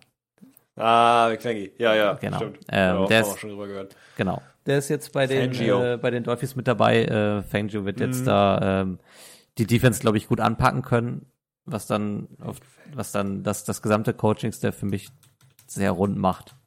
Zumindest das die Erwartungshaltung, mit der ich da rangehe. Weil ähm, die Defense, greife ich jetzt vielleicht ein bisschen was vorweg, die hat in, im letzten Jahr sehr doll unterperformt, meiner Meinung nach. Ich finde, äh, dass die Mhm. Defense grundsätzlich gut aufgestellt ist. Ähm, jetzt natürlich auch noch mit Ramsey nochmal ordentlich ne, Futter bekommt. Ähm, aber ähm, insgesamt einfach an den, weiß ich nicht, nicht so richtig Zugriff auf die gegnerischen Teams bekommen hat, was häufig mit so Timing-Fehlern und ähm, so ein, weiß nicht, so einer Uneingespieltheit einherging. Und ich glaube, dass da äh, Vic Fangio jetzt auf jeden Fall gut gegenarbeiten kann. Ähm, vielleicht auch mal einfach einen Defensive Squad auf die äh, auf den Platz bringt, was vielleicht nicht unbedingt in, mit den ganz Großen mithalten kann, aber was dann wahrscheinlich gut genug ist, um diese explosive Offense äh, so weit zu unterstützen, dass die Dolphins ähm, ja, viel gewinnen werden oder viel gewinnen können. Ja, auf jeden Fall. Also wir stehen ja auch ganz gut da, was die, äh, was die Defense anbelangt. Vor allen Dingen mit dem neuesten Zugang, der ja aus der Free Agency geholt wurde, Jalen Ramsey, Ja, der natürlich da auch äh, als Top-Performer dasteht. ja, also ich Ähm, glaube, Der auch natürlich auch von anderen Positionen äh, aus gut unterstützt wird. Ja, ich glaube, dass es einfach prinzipiell äh, ein sehr individuell gut besetzte Defense ist, die halt, wie gesagt, da fehlt so ein bisschen das, was man irgendwie eingespielt ist, da fehlt so ein richtig, vielleicht auch, vielleicht auch ein schematischer Zugriff auf die gegnerischen äh, Teams. Und ähm, Fango wird da, wird da, glaube ich, seine Arbeit gut machen und dann hat man dann eine sehr stabile Defensive Unit, die wahrscheinlich so im, ober im oberen Drittel der NFL sich einreihen könnte. Ja, auf jeden Fall mit dem, was sie vorher gezeigt haben. Ja. Äh, könnte das theoretisch werden, ja. Und das ist ja, ja, im, besten Fall nicht schlechter geworden, sag ich mal so. Nö. Die haben sich ja verändert, aber es gab halt wenig Abgänge, eher mehr neu dazu. Und ja, man, man sagt ja eigentlich bei den Dolphins ist es eher so, das hat sich natürlich jetzt auch wahrscheinlich geändert, dadurch, dass viele, also hauptsächlich jetzt auch die Head-Coach-Position sich geändert hat. Aber bei den Dolphins auch eher eine Mannschaft, die sich daraus aus, darauf aus, aufgebaut hat, normalerweise in der Free Agency halt zuzugreifen, wie man es ja jetzt auch gesehen hat bei den, Hm. ähm, bei dem, dem Signing von, von ähm, Ramsey. Ja, auch zugreifen mussten, muss man sagen, ne? Also Auch zugreifen mussten. Wir genau, reden von, richtig. von einem Dolphins-Team, was nicht viele Draftpicks hatte. Genau. Vor allem den ersten nicht. Ja. Und das war Ja. auch schon schlimm genug und genau nicht viele Doll-Picks hatte. Und meiner Meinung nach auch nicht wirklich gut genutzt hat, zumindest wenn man die Needs vergleicht mit dem, was sie sich geholt haben. Ja, gut, man hat, Ähm, ja. Haben sie es ein bisschen gedeckt, aber eher schwierig, wenn man denkt, dass es teilweise Positionen sind, die sie besetzen wollten, die äh, direkt gebraucht werden. Also wo es halt wirklich auch niemanden gibt, der das richtig gut machen kann. ja, wollen wir, ja, wollen wir schon über den Draft reden? Ja, vielleicht, ja, vielleicht gleich. aber mir kommt es Nee. auf jeden Fall später schon, weil es ja ein Teil davon ist, wie, wie Ja, äh, gut sich eine Mannschaft aufstellt. also nicht. Aber Ich finde den, finde den Draft ein bisschen schwieriger zu bewerten, eben weil er bei den Dolphins so knapp war. Ähm, ich, was hatten die? Hatten die insgesamt fünf Picks? Also die hatten ja, die, hatten ja gar nicht ja, so ich viel. glaube schon. Das kommt ziemlich gut hin. Also- äh, ich guck mal. Die hatten also vier. Vier Picks sogar nur. Ja, guck mal, also Vier so, Picks, so riesig Draft-Kapital war, zwei, war drei, ja. sechs und sieben. Ah, okay, ich dachte, sie hatten eine Runde fünf auch noch, aber das ist das dann auch nicht.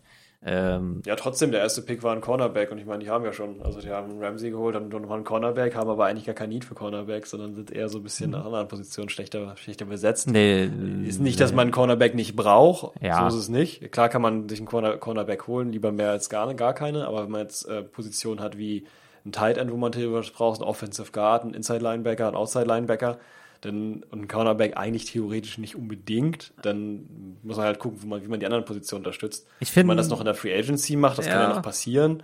Aber ich fand es schon wichtig, dass die Cornerbacks äh, getargetet haben, so als, als prinzipiell äh, wichtige Position, weil sie ähm, durch die Luft sehr anfällig waren. Und ähm, die ganzen anderen Positionen, die du beschrieben hast, die reißen nicht so Löcher in die Defense, wie es vielleicht dann Cornerbacks zulassen. Also ich glaube, es ist schon wichtig gewesen, diese, diese Position da ähm, anzuvisieren.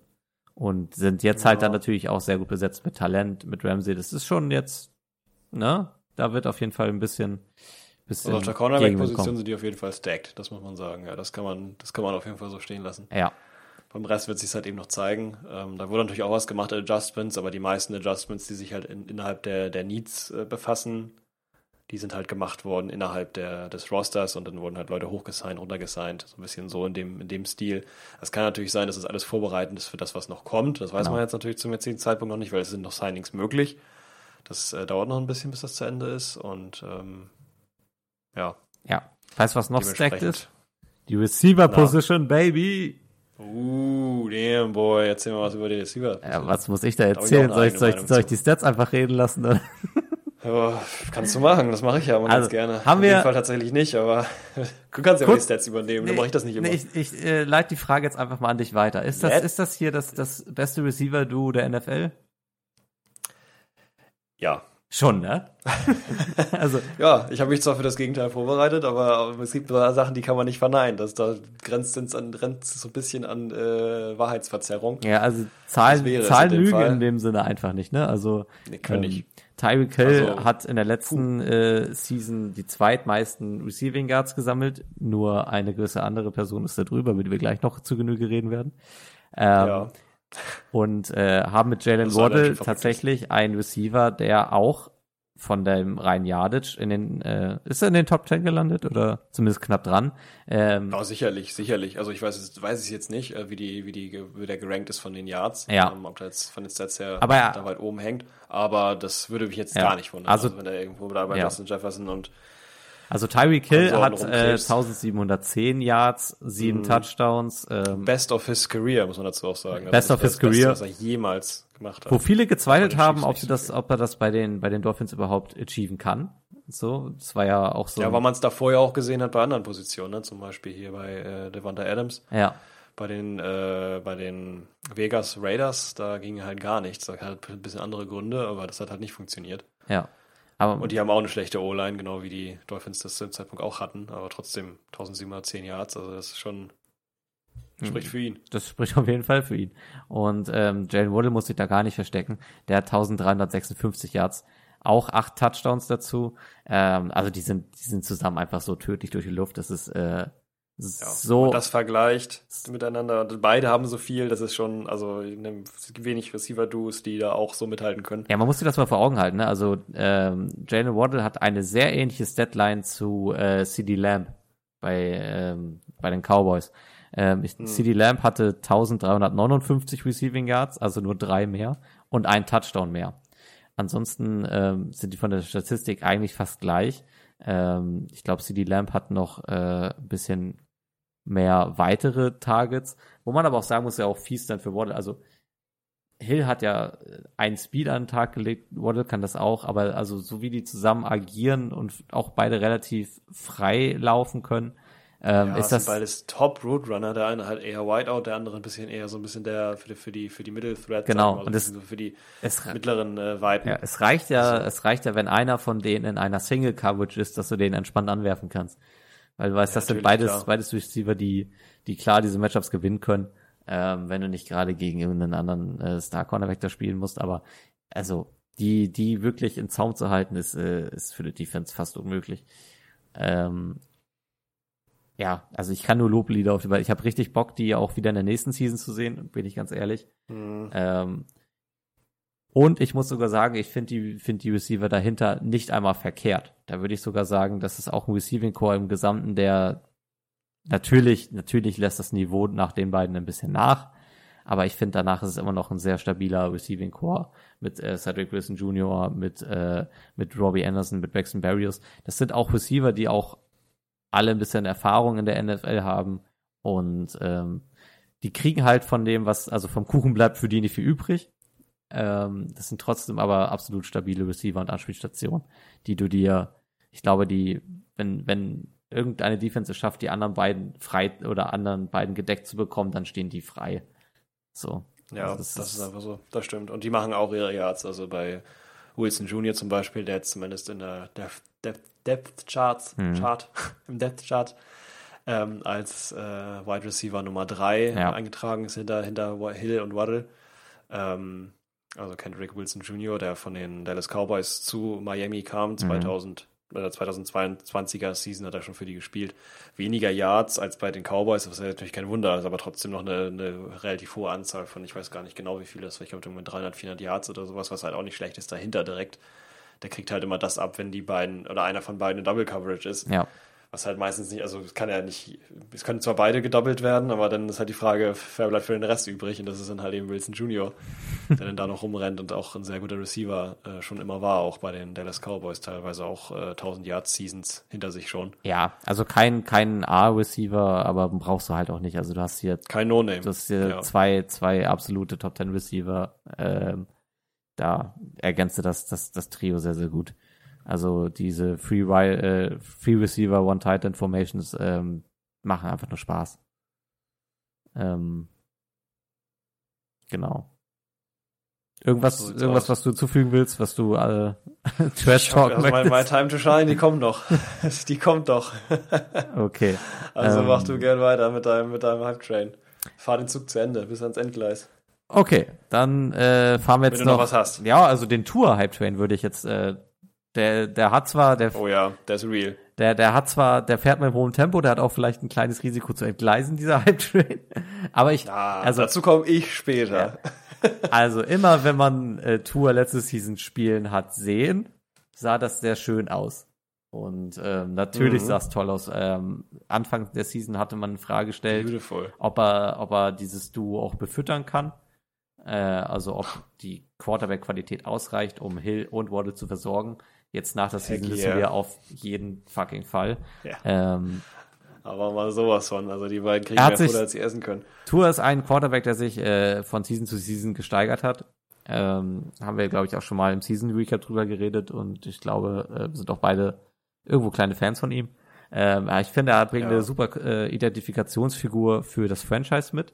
Das ist so, wenn, wenn du in, so, wenn du Gott fragst, sch- schöpfe mir einen Quarterback für die Miami Dolphins, dann geht er, geht er sechs Tage schuften und am siebten Tag legt er die Füße hoch und bringt in den Tour Tago Viola ins Haus.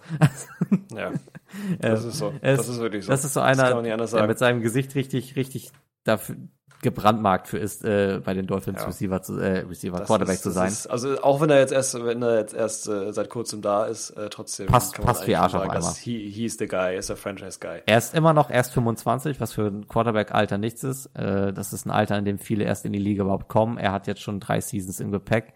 Ähm, Mhm. Zugegebenermaßen.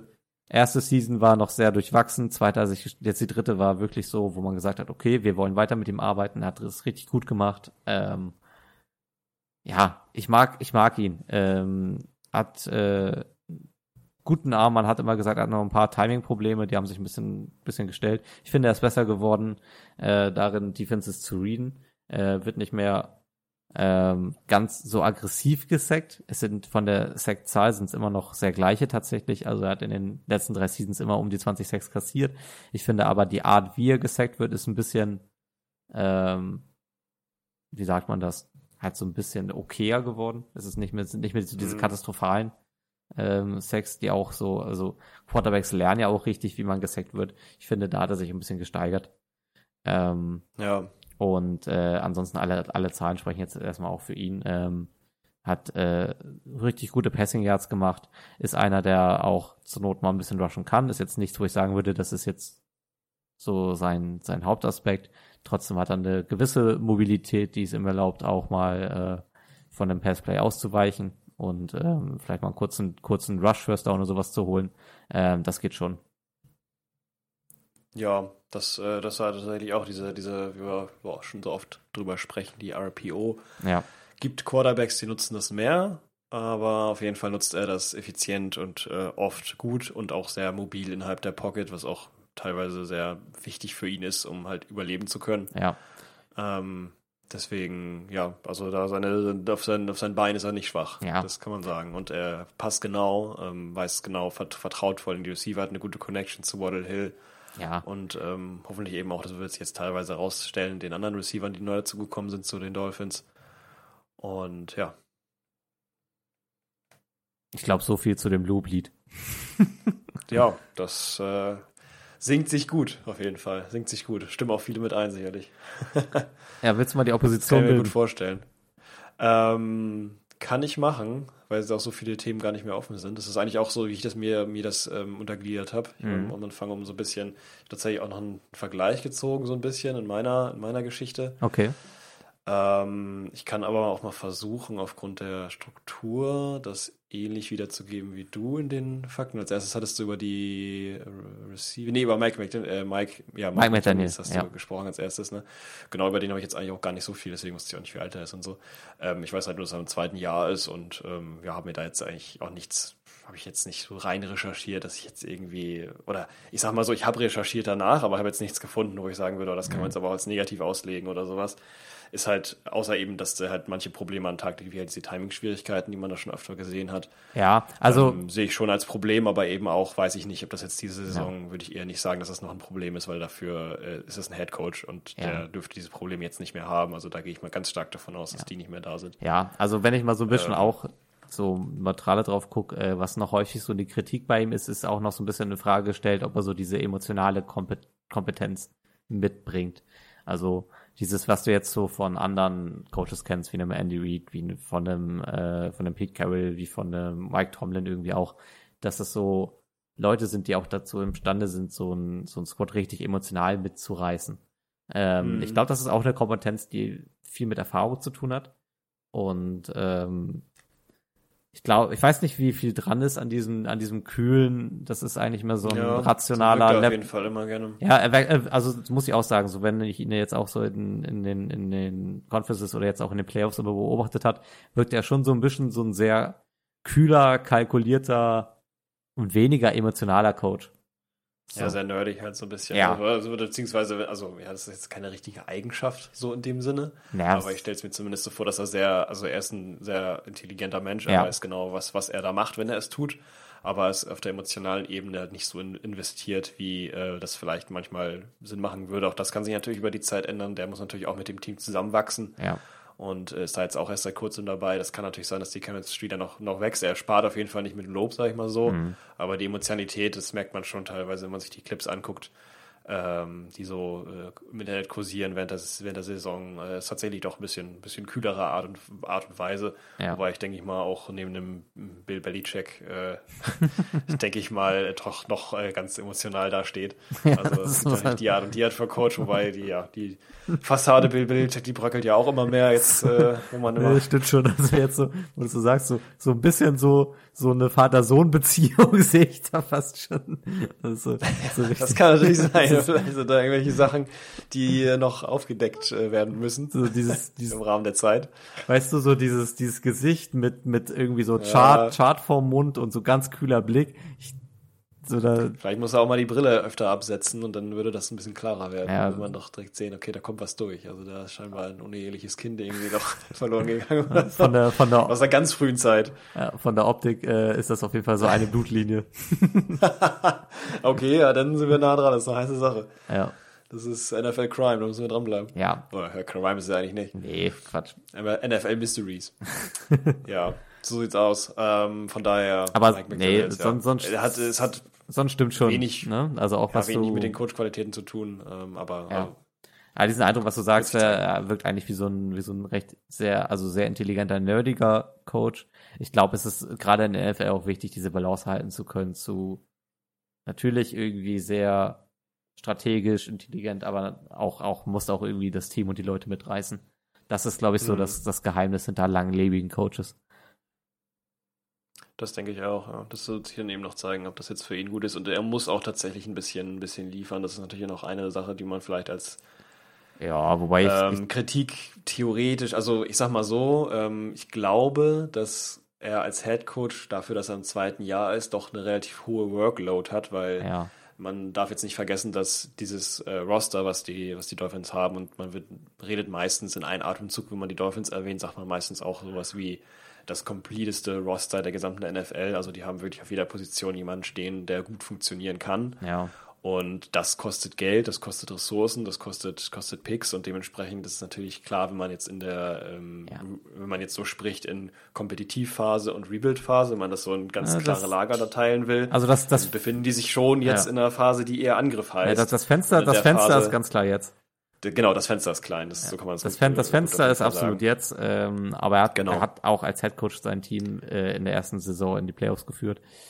Eben. Ähm, Deswegen auf jeden Fall äh, sehe ich da jetzt nicht, dass das, also ich will jetzt nicht sagen, dass es nicht Ja. klappt, ich sehe nur, dass halt hoher Druck da ist, dass es, wenn es Mhm. jetzt nicht wieder nicht funktioniert und dann halt vielleicht noch die Timing-Schwierigkeiten wieder durchkommen oder sowas, das sollte jetzt so am besten abgestellt sein, Ja. weil, wie ich halt gerade schon sagte, es darf eigentlich im zweiten Jahr nicht mehr, nicht mehr passieren, weswegen es für mich jetzt eigentlich kein allzu großer Punkt ist. ja, und sie sind in der gibt letzten Season äh, in einem sehr knappen Spiel mit einem Backup-Quarterback an den Bills gescheitert. Das finde ich jetzt auch Ja. nicht so verwerflich, ne? Nee, überhaupt nicht. Also das ist spricht eigentlich- dann eher so ein bisschen für die, für die, für die Art und Weise, also beziehungsweise für, ja, ich weiß nicht, ob man das Glück nennen oder, oder das Glück. Vielleicht für die anderen, aber Pech, also die, die Verletzung, die da einfach stattgefunden hat, Mhm. ähm, die, die da waren in der äh, Quarterback-Position, ähm, das war einfach so ein Ja. ziemlich krasser Genickbruch. Also mit einem, mit einem fitten Tour hätten die das gewonnen. Also, Keine Ahnung, wie hoch es gew- gegangen wäre dann und wie weit der Playoff-Run geworden wäre, aber ich glaube, diese Partie hätten sie mit Tour gewonnen. Sicherlich, Ja. auf jeden Fall. Da gehe ich stark von aus, weil das war natürlich, auf der Zweitposition waren die ja gar nicht so gut besetzt, weil die nicht darauf, äh, die waren ja gar nicht darauf gefasst, dass sowas passieren kann, so, so extrem. Ja, Äh, was vielleicht auch ein bisschen dann auch ein Problem ist eben. Die hatten ja, glaube ich, Skylar Thompson, war dann, Ja. war dann aktiv. Und ja, da haben sie sich jetzt diese Saison ja zum Glück abgesichert. Mike White. Ähm, gleich mal Mike White, Mike Motherfucking White.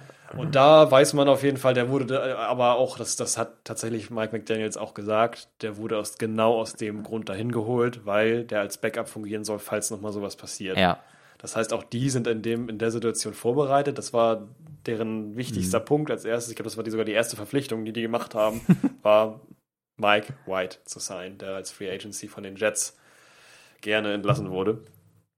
ich finde, Ja, ich finde Mike White finde ich, finde ich als Backup QB finde ich, finde ich äh, super okay. Ja, finde ich auch super. Und das äh, sagen alle und äh, haben sich die Dolphins auch gedacht, völlig zu Recht. Wunderbar. Und genau, da kommen wir vielleicht dann auch schon rüber, ja, sind wir ja schon mittendrin im Quarterback-Thema. Ähm, von meiner Seite aus zumindest Ja. äh, habe ich dann auch natürlich Recherche rein investiert. Äh, genau die Sacks, von denen du gesprochen hast, in 2022 waren das 21 Stück, Mhm. Ähm, wovon natürlich ja auch mehrere sehr gefährlich waren. ähm, wo halt noch nicht so wirklich die Art und Weise so richtig gut war. Ähm, aber teilweise auch nicht vorbereitet, eben sowas wird man ja eher weniger oder kann man sich schon darauf vorbereiten, aber in dem Fall hat es halt leider ja zu einer, zu einer ziemlich schweren Verletzung geführt. Ja. Ähm, er hat 70 Yards, hat er äh, Rushing gehabt in der Zeit, zwei Fumbles dabei. Das finde ich jetzt so, naja, also dafür, was andere, wenn man sich jetzt Josh Allen ansieht oder sowas, auch nicht viel, aber zumindest ein bisschen vielleicht auch solider. Ähm, Davon, davon nicht, wer, aber, Wer viel wagt, der, der Ja. kann natürlich auch viel verlieren, aber, aber kein Fumble lost. nee, das stimmt. Das stimmt, das ist zum Glück nicht. Also sowas, so weit geht es dann doch nicht. Ja. Aber ähm, trotzdem, äh, ja, steht das eben so da als Statistik. Ich dachte, also es überrascht mich hauptsächlich aus dem Grund, deswegen erwähne ich das auch, weil, Mhm. weil äh, ich dachte, das sind wesentlich mehr. Weil ich Tour eigentlich auch als jemand gesehen hat, der nicht so ein typischer Pocket-Passer ist. In dem Fall war es. Das kann aber auch daran liegen, dass natürlich die Offensive Line, die bei den Dolphins ein Riesenproblem war die letzten zwei Jahre, ähm, natürlich auch nicht so viel freiblocken kann, wenn die selber damit zu tun haben, überhaupt äh, weiter zu überleben Weißt du, weißt du, wann, getragen zu werden. weißt du, wann die Offense Line besser geworden ist? Als fucking Skylar Das Thompson eingesprungen ist. Da hat, Ach. da hat die Offense Line sich, glaube ich, so, also, so vom, zum, Das von eine meinem. Gefühl so angefangen ja zu, zu fangen. So. Also, ja, da, da, die, das ist auch nicht schlecht. wir, sind- wir sind jetzt ready, kann losgehen, so eingespielt und das wird besser. jetzt passt. und jetzt haben wir halt Tour nicht mehr. Das ist halt irgendwie ein bisschen kacke. Aber du Heiliger, ja gut, ja. so ist, ähm, ja. Das ist auch gegen die Bills gar nicht schlecht. Die haben eine relativ gute, gute Defense Line, äh, da dann gegen Stand zu halten. Ja, Not bad, okay, ja. Naja, ähm, weiter geht's eigentlich mit ein paar anderen Statistiken noch weiter, aber die sind jetzt eigentlich nicht so relevant. Äh, das ist ein solider Quarterback, das kann man nicht anders sagen. Das kann man, wie gesagt, Ja. nicht verneinen. Das ist Quatsch, da, da Ja. fällt man an sich in die Hand zu lügen. Also was ich gerade auch meinte, die Sex, die er kassiert, sind halt andere Sex als jetzt in den Jahren davor. Und auch Mhm. nicht so, wo er brutal offen erwischt wird. Ähm, aber er hat auch, ähm, also er hat Sex früher angenommen, so vom Gefühl, ne? Es ist ja auch, ein, Ja. ist ja auch, viele Quarterbacks verpassen so diesen Moment, ähm, wo sie den Sack annehmen und riskieren dann halt einen Fumble oder dass sie den, den Ball irgendwie schlecht werfen oder Mhm. verlieren. Das ist dann ja, es gibt dieses, es gibt so dieses Perfect Window, wo du als Quarterback akzeptieren musst, dass du jetzt gesackt wirst. Tom Brady war darin auch richtig gut. Also der hat, Ja. der hat auch immer gewusst, wann das, wann das, wann es vorbei ist. So, dann halt Ja, sich sacken Das zu lassen. So, ja, ähm, das hat man sogar tatsächlich ganz gut gesehen äh, an, wenn ich jetzt als Beispiel mal so hernehmen kann, Mhm. äh, an Kirk Cousins, weil es sehr, sehr, sehr viele äh, Throws von ihm gegeben hat an seinen Lieblingsreceiver. Justin Jefferson. eigentlich. die, die, ja, die funktionieren, aber, aber in dem, es war halt wirklich so, also es ist relativ, ich glaube, das ist sogar bei dem, bei dem Highlight-Clip, ähm, wo er den Ball los wird an, an in diese, in diese- also der, den, den Catch von dem, den Catch 2022 quasi, Mhm. Äh, Catch of the Year von Justin Jefferson. Da war es, glaube ich, auch so ein, so ein Wurf von ihm, wo er den Ball loslässt Ja. und in dem Moment, wo seine Hand den Ball verlässt, genau in dem Moment, wo quasi seine Hand nicht mehr affektiert ist von irgendwas, was er mit seinem Körper macht, kommt da ein Defensive Lineman, der sowas von in ihn reinrennt. Ja. Und das gibt's öfter mal. Und das ist, glaube ich, genau dieses Window, von dem gesprochen wird, dass du halt an einem bestimmten Moment akzeptierst, du wirst jetzt gesackt, du hast jetzt noch Zeit oder das ist eben nicht. Ja. Und das muss ein Quarterback natürlich gut machen, wenn die, wenn die O-Line nicht funktioniert oder halt die gegnerische Defense zu stark ist, Mhm. ist das auch noch eine Option, die gespielt werden kann, genau. Und ähm, speaking of O-Line, da gibt's natürlich auch ähm, Rankings, die man hernehmen kann. Und da sieht man eben auch, ähm, die hat sich verbessert, aber sie war 2021 auf dem 32. Platz, also die schlechteste O-Line der Liga. Ja, das war allerdings. 2022 hat sie es zumindest auf Platz 23 geschafft. Ah ja, ja da, da, Äh, aber- sie aber, aber auch noch-. Äh, Noch hinter den, hinter den Vikings. Die Vikings liegen davor tatsächlich, obwohl deren Na, die O-Line ist aber jetzt auch nicht. War. ja. Ja, naja, reden Ja, wir doch, gleich bei noch. den Vikings. Also Kirk Cousins wurde letztes Jahr 46 Mal gesackt. So viel? Oh Gott, Ähm, reden wir ja, gleich drüber. Und trotzdem ist die O-Line von den Dolphins äh, noch schlechter gerankt geworden, obwohl er halt nur 21 Mal gesackt wird. Äh, liegt wahrscheinlich an vielen anderen Sachen, die da noch passiert sind, äh, die damit mehr zu tun haben, weil Kirk Cousins aber auch nicht so ein mobiler Quarterback ist, wie äh, Tua das ist in der Pocket. ja. Ähm, das ändert sich vielleicht auch noch, weiß man nicht. Aber wir reden jetzt über die Dolphins, genau, und ähm, dementsprechend die O-Line, da wurden auch Adjustments gemacht, wie ich gerade schon gesagt hatte, aber die Großteil der Adjustments funktionieren da tatsächlich innerhalb des Rosters der, der Miami Dolphins, wo man natürlich immer nicht weiß, wie genau funktioniert das. Das ist gut. Ja. Ähm, die haben die Position, also die, sag ich mal, schlechtesten Offensive Linemen, Men, die da auch benannt wurden, wo man gesagt hat, okay, die Position, das ist katastrophal, also die, genau dieser Spieler, katastrophal, das geht gar nicht, die haben den halt rausgenommen und dann getauscht gegen also mhm. hochgesigned. Und da wird man jetzt einfach gucken müssen, wie das funktioniert, wie das, ähm, ja, ob die da weiter angreifen und da sich nochmal verbessern gegenüber 22. Ja. Ähm, bleibt zu hoffen, weil genau die Offensive Line ja die Line ist, die den Quarterback schützen soll vor eben solchen Angriffen, solchen Sacks, die halt eben teilweise ja auch schlecht enden können. Und da muss man eben ein bisschen darauf aufpassen, weil das ja bei Tour tatsächlich auch, ohne jetzt zu sehr in das, oder verletzt sich vielleicht wieder, nee, aber Schiene das ist, reinzugehen. Das, das ist, ey, also das Thema Verletzung ist da ein ganz großer Teil von. Weil in diesem Window, Ja. wo du, wo du dich für den Sack entscheidest, ist ja auch, ist ja auch Self-Care in dem Moment. Du musst dich dann ja auch als Genau. Quarterback schützen, wie du fällst, wie du den, den Tackle dann auch annimmst. Äh, wenn du das halt zu spät machst, ist halt dein Verletzungsrisiko auch relativ hoch. Genau, so sieht's aus. Und da ähm, bin ich jetzt ein bisschen zwiegespalten aus, aufgrund der Tatsache, weil ähm, ich hatte in der Recherche natürlich mich auch nochmal, also die, die Ja. News zum, zu, zur, zur Tour selber so ein bisschen beäugelt und da ähm, gibt es einen Bericht, der sagt, dass äh, jetzt gerade momentan sich Tour halt hauptsächlich darauf vorbereitet, genau auf sowas nämlich. Also wann nehme ich an, dass ich gesackt werde, wie werde ich gesackt. Ja, weißt du, was ich, weißt, was ich noch gelesen habe? Dass er Jiu- äh, Jiu-Jitsu-Training machen soll. Genau, da wollte ich darauf hinaus, dass er Jiu-Jitsu trainiert, Ja. um das hinzukriegen, besser zu fallen quasi. Ja. Und das, was in dieser Recherche passiert, oder beziehungsweise was in dieser ganzen Training passiert, ist, dass er sich, und das hat er auch, hat er selber auch so gesagt, er guckt sich andauernd das Tape an, wo er gehittet wird. Ja. Andauernd, die ganze Zeit. Und ich weiß halt nicht, wenn du ähm, auf sowas vorbereitet wirst, okay, jetzt werde ich gesackt, dann muss ich auf das, was ich habe, am besten zurückgreifen. Oder wenn es richtig gut funktioniert, dann muss er gar nicht darauf zurückgreifen, weil das schon in seinem FF drin ist. So, ich muss jetzt nicht so bewegen, damit ich besser falle. Musst du halt wesentlich mehr darüber nachdenken, wie du das annimmst. Und dann brauchst du mehr Zeit dafür, auch wenn es nur ein paar Millisekunden oder vielleicht sogar Sekunden sind. Ist trotzdem eventuell das Window noch kleiner, indem Ja. man sich quasi entscheiden muss, werde ich jetzt gesackt oder lasse ich es lieber oder werfe ich den Ball doch oder keine Ja. Ahnung. Ähm, und das ist halt generell ja ein Problem, wenn du einmal so einen harten Hit abbekommen hast, dass du danach ähm, nicht mehr so äh, blauäugig, sag ich mal, agierst, sondern ein bisschen, was das angeht, ein bisschen eher mal den Ball wieder zu dir nimmst oder sowas. Und das kann natürlich dafür sorgen, dass auch Zahlen, Receiver-Zahlen bei Waddle und Hill eben ein bisschen fallen, Ja, also es ist bei, aufgrund der Konzentration Ja. direkt auf diesen Hit die ganze Zeit. Wenn du dir das Highlight- Highlight- Highlight-Tape oder Lowlight-Tape in dem Fall, oder was ist kein Lowlight, das ist einfach ein Tape, Mhm. ähm, anguckst, wieder und wieder und wieder. Ich weiß halt nicht, was das mit dem Spieler macht. ja, also ich, Auf der anderen Seite ich, gut, dass er sich da vorbereitet, auf der anderen Seite schwierig. ich betrachte das aus jetzigen Zeitpunkt alles noch als eine sehr positive, äh, klingt jetzt hart, aber nennen wir es mal Traumaaufarbeitung. Ähm, Mhm. Ich finde, dass er da auch so, also jetzt auch mit dem Jiu-Jitsu-Training und dass er sich das alles so wieder anguckt, das sind so für mich sehr positive Maßnahmen. Ähm, ja, sind es auch. Auf den ersten Blick auf jeden Fall. Also er, er verdrängt es nicht, er geht da sehr aktiv mit um und ähm, sucht sich auch Dinge, die vorher vielleicht nicht so gemacht hat, wie eben sowas wie Jiu-Jitsu-Training nehmen. Und das, Mhm. ähm, das sind eigentlich so Maßnahmen, die ich sehr positiv einschätzen würde. Nichtsdestotrotz müssen wir uns nichts vormachen, Tour bleibt eine Wundertüte. Ähm, man hofft natürlich, dass er an die Leistung Ja. vom letzten Jahr anknüpft.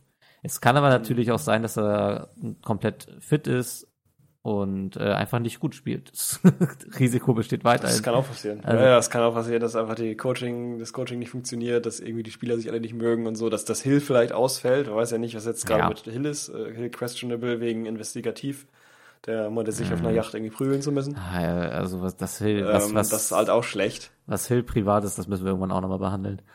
Ja, und das ist auch ein Riesenproblem, wenn dann Leute sowas, das, das ist immer das Schlimmste, was passieren kann. Da habe ich auch die ganze Zeit schon Angst, dass es mit Justin Jefferson passiert oder mit irgendwelchen. Ja, den finde ich, Ähm, den finde ich mir gleich noch ja. ein bisschen, bisschen down to earth Ist er auch. im Vergleich zu den Ist anderen er zum Top Glück. Tiers. Das war aber auch wirklich eine Zeit lang so, dass, dass Adam Thielen ziemlich eine Vaterrolle da übernommen hat und Ja, ein bisschen ja, maßregelt Das, hat. das passt Jetzt tatsächlich. mit, mit, mit, einem, mit einem Kader, was relativ jung ist, bin ich mal sehr gespannt, wie das weitergeht. Aber es gibt halt immer so die Option, oder beziehungsweise bei besonders guten Spielern gibt es halt immer die Angst, dass sowas passiert. Ähm, aber sieht OBJ, ähm, Antonio Brown, ja. äh, you name it. Ja. Äh, Dix, der ja auch gerade auch völlig ausrastet, weil er die ganze Zeit sagt, er kriegt zu wenig Bälle ab und das ist ihm alles zu wenig und das Mhm. nervt ihn total. Und die Bild sogar schon gesagt haben, wenn der, wenn der, ich glaube in, in Media sogar gesagt haben, wenn der, wenn er oder so unter der Hand oder so, ich weiß nicht, ähm, dass wenn der so weitermachen sollte, dass er dann auch rausfliegt. Also dass sie da kein Problem hätten, sich von ihm zu trennen. Ich glaube, so dieses, Ähm, dieses, er weiter diese, diese Zicken ja, macht. dieses Thema irrationale Ängste, was so Privatangelegenheiten von meinen Spielern angeht, hatten wir ja schon mal.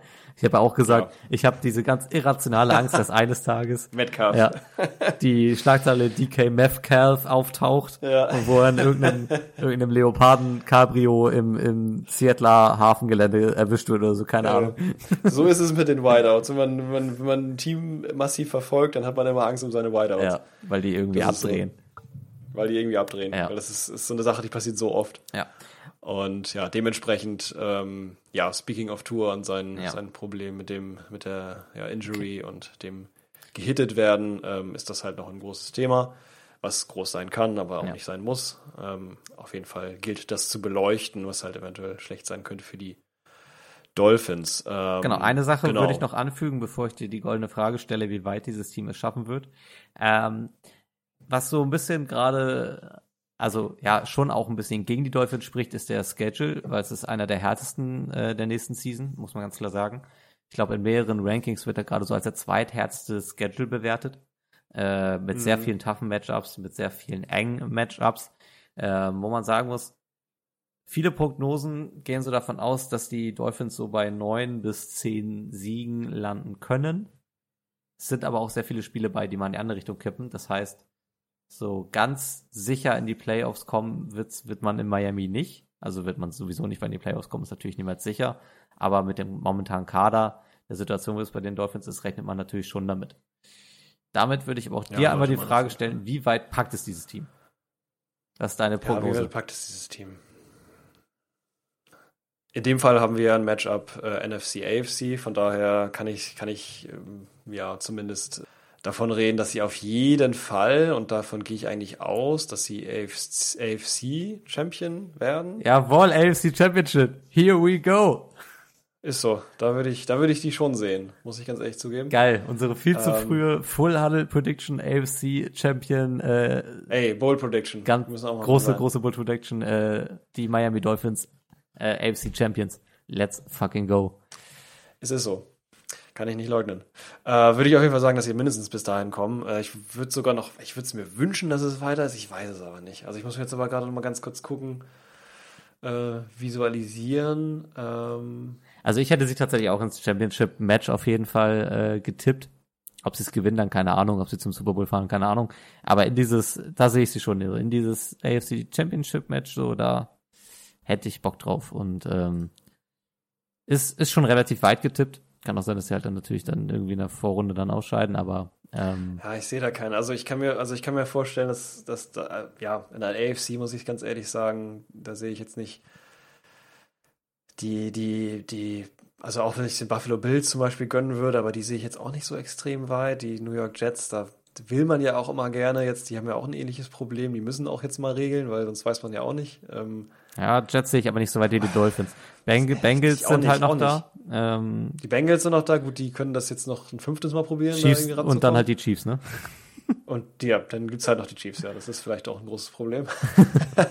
Ja. Aber ich, Ja, we believe. also mein Herz, mein Herz sagt, äh, mein Herz sagt, oder beziehungsweise nicht nur mein Herz, sondern auch das, was ich, was ich weiß über die Teams. Ich, bin schon der Meinung, dass mit einem gut gecoachten Team, dürfte ich eigentlich gar nicht sagen, weil ich ja nicht dagegen bin, aber ich will auch ehrlich sein. Ja. Ich muss ja, ich muss ja jetzt dagegen sprechen. Das war ja meine Aufgabe, mein Task. Okay, also äh, dass sie es bis AFC schaffen. Wobei ich sagen muss, und das ist auch noch ein äh, Thema, was ich jetzt noch gar nicht untergebracht habe in meiner, in meiner äh, defensiven Haltung gegenüber den Dolphins. mhm. Die können das schaffen, aber die müssen extrem aufpassen, was äh, Verletzungen angeht, Ja. weil ich finde, und das ist eigentlich der Hauptpunkt, womit ich sagen muss, die Dolphins sind eventuell dann doch nicht so stark, ist, dass die ähm, Tiefe in vielen Positionen nicht so, also wir haben jetzt zum Beispiel keinen Cornerback, der irgendwie, wenn jetzt Ramsey ausfällt zum Beispiel, dann ist da schon mal eine große Lücke. ja, Wenn äh, Tour ausfällt, gut, dann ist es relativ gut ge- gepuffert. Wenn jetzt aber Let Hill Mike ausfällt White. oder sowas, dann ja, dann Mike White, let him cook. Aber wenn jetzt Hill ausfällt oder Hill jetzt noch irgendwie Probleme hat am Anfang, wobei am Anfang ist es eigentlich egal, wenn er jetzt Ja. eine Suspension hat über, über vier Games oder was weiß ich, wird wahrscheinlich nicht mehr so hoch werden. Ja, ich weiß schon, was du meinst. Ähm, aber, aber das es ist halt die Tiefe, finde ich, ist, ist immer, das sagen viele anders, aber ich finde, Tiefe ist nicht so ganz da. Ja, ich, Ähm, dementsprechend Ich weiß nicht, müssen die echt ich- extrem aufpassen. ich finde die Tiefe okay. Ich weiß jetzt halt auch nicht. Also es gibt wenige Teams, die eine bessere Tiefe haben, ne? Also so würde ich es halt beurteilen. Ähm, ja, stimmt, aber wir reden jetzt ja auch davon, dass sie ein AFC-Champion werden. Also Das stimmt. Wir reden davon, im, dass im Bezug sie, dazu, ähm, wir reden von der, von der großen Dolphins-Era, die jetzt losgedreht wird. ja, wär schön. Nein, aber, aber natürlich ist natürlich auch immer ein bisschen, bisschen Glück dabei, welches Teams kommt relativ verletzungsfrei durch die Season. Wer hat tatsächlich dann in den Natürlich. Playoffs auch noch seine besten Leute da. Ich meine, letzten Endes Richtig. wären sie letzte Season noch weitergekommen, wenn Tour fit gewesen wäre. Sind wir uns jetzt beide Ja, einfach mal Das einig. wäre auch die Frage gewesen. Ähm, Ja. Zumindest weiter als das, was, also das, zumindest hätten sie die Bills noch schlagen können. genau. Das war auf jeden Fall. Ob es dann bei den Chiefs auch gestoppt hätte, weiß man jetzt nicht. Steht Ja, in den Sternen. nee, aber, aber- ich habe auch die, die, die Chiefs, ähm, ja, Chiefs Dolphins, einfach ein krasses Matchup auch. Und da Mhm. bin ich mal sehr gespannt. Also, ja, würde ich fast, würde ich, würde ich, würde ich schon. Auf jeden Fall kommen sie, kommen sie in die AFC Championship. Geil. Okay, gehen wir rüber nach So. Minnesota. Minnesota jetzt mir zu Min. Erklär mir mal, warum die Vikings eines der äh, gehyptesten Teams 2023 sein sollen. weil die einfach geil sind, Mike Robb. Nein, weil, ähm, ja, wo fange ich an, wo fange ich auf? Ähm, wir können, ja, doch, ich habe es mir tatsächlich, oh, ich habe es mir tatsächlich genauso aufgeschrieben, wie wir gerade die, die Reihenfolge gemacht haben. Okay. Mm, Ich habe mir natürlich viele drumherum auch aufgeschrieben, aber ich gehe mal aufs Direkte ein, und zwar Coaching beziehungsweise die Facility. Yes. Jeff. Wir haben äh, einen Head Coach bzw. Offense Coordinator, Coordinator und da teilen sich tatsächlich die Dolphins und die, die Vikings. Die haben generell, finde ich, ein paar ähm, sehr interessante Ver Sachen, wo man sagen kann, die sind da in dem Punkt ähnlich. Mhm. Kevin O'Connell, Head Coach, ähm, auch im zweiten Jahr jetzt dabei bei den Vikings. Ähm, Head Coach und Offense Coordinator, also callt auch die, die Spielzüge. Dann äh, auch einen neuen, auch im zweiten Jahr General Manager Kwesi Adolfo Mensa, der Gute, und einen neuen Defense Coordinator Brian Flores, der vorher halt bei den Dolphins war. Mhm. Der ist jetzt bei den, äh, beziehungsweise bei den Dolphins war, dann war, war er ein Jahr ähm, gar nicht aktiv, weil er dieses Problem war mit dem, dass er den Dolph also dass er dem Dolphins fest, also dem, dem Dolphins Franchise vorge äh, vorgeworfen hat, die hätten Tanking betrieben und hätten ja dazu ge ge getrieben, äh, Spiele zu verlieren, absichtlich. Und äh, deswegen gab es eine Auszeit, soweit ich das noch weiß. Und jetzt ist er eben halt bei den, bei den Vikings, was auch sehr gut ist, da halt deren, deren Defense, aber ja, wirst du wahrscheinlich noch zu sprechen kommen. ähm, ja, da äh, greift er auf jeden Fall an und was das Interessante ist, vor allen Dingen an dem General Manager, ähm, Kwesi Adolfo Mhm. Mensa, ist, dass der wurde jetzt auch mal gefragt, das ist ja immer nicht das Haupt, die Hauptfrage für eine Saison, wenn eine Saison startet, was macht ihr kompetitiv oder Rebuild? Was soll's werden? Ja. Und da ist seine Antwort auf die Frage ganz interessant. Und zwar sagt er dazu, dass es für ihn eigentlich kein Rebuild und kein kompetitives gibt es für ihn nicht. Es gibt halt nur, äh, es, also es gibt halt, wenn man es so nennen will, gibt es einen kompetitiven Rebuild. Das ist quasi ein kompetitiver Rebuild, ist relativ schwer. Das machen auch wenige Teams. Das ist quasi einfach, wenn man so will, Off-Season heißt Rebuild, On-Season heißt kompetitiv. Ja, ja. Ist relativ einfach gesagt, ist aber sehr schwer, ähm, das gleichzeitig zu machen, dadurch, dass man halt andauernd Spieler wechselt, vor allen Dingen auch immer finanzielle Risiken eingibt. Aber man merkt es, das ganze Roster ähm, verjüngt sich extrem.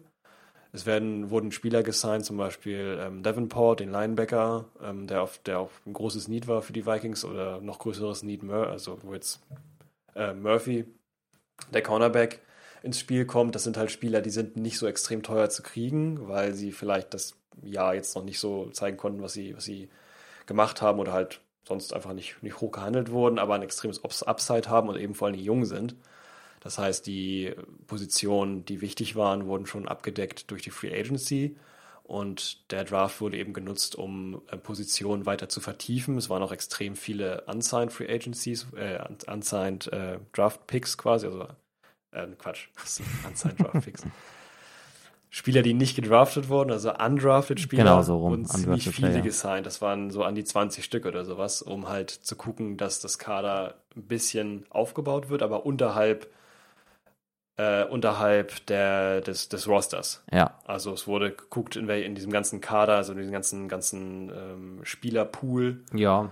ähm, wer ist dafür, wer ist dafür geschaffen, wer muss eher raus und da haben die sehr viel umsortiert, sehr viel aussortiert über die letzte Saison und ähm, da halt extrem angegriffen. Ja, man muss ja fairerweise sagen, das ist ja eine Strategie, die viele Teams machen, dass so undrafted Player gerne auch in der Masse verpflichtet werden, einfach um nicht zu schauen, ist nicht doch noch irgendwo ein kleiner, Genau, kleiner Diamant äh, in diesem, Ein Diamant. in dem, in dem da Rest. zum Beispiel ja auch ein, ein äh, Linebacker, der gesigned wurde, sogar mit einem extra Signing-Bonus und ein bisschen mehr als die anderen, weil der unbedingt kommen sollte. Ja. Äh, einer der von der von der ähm, Army, ich glaube, die Army hat ja auch eine Footballmannschaft irgendwie. Oh ja, und, bestimmt. Äh, da, da ist immer das Problem, dass die Spieler ähm, da oft nicht rauskommen aus irgendeinem Grund und in dem Fall wollten die den aber unbedingt haben und das war ein guter Spieler, also wird sich zeigen, wie der, wie sich das ähm, entwickelt mit dem.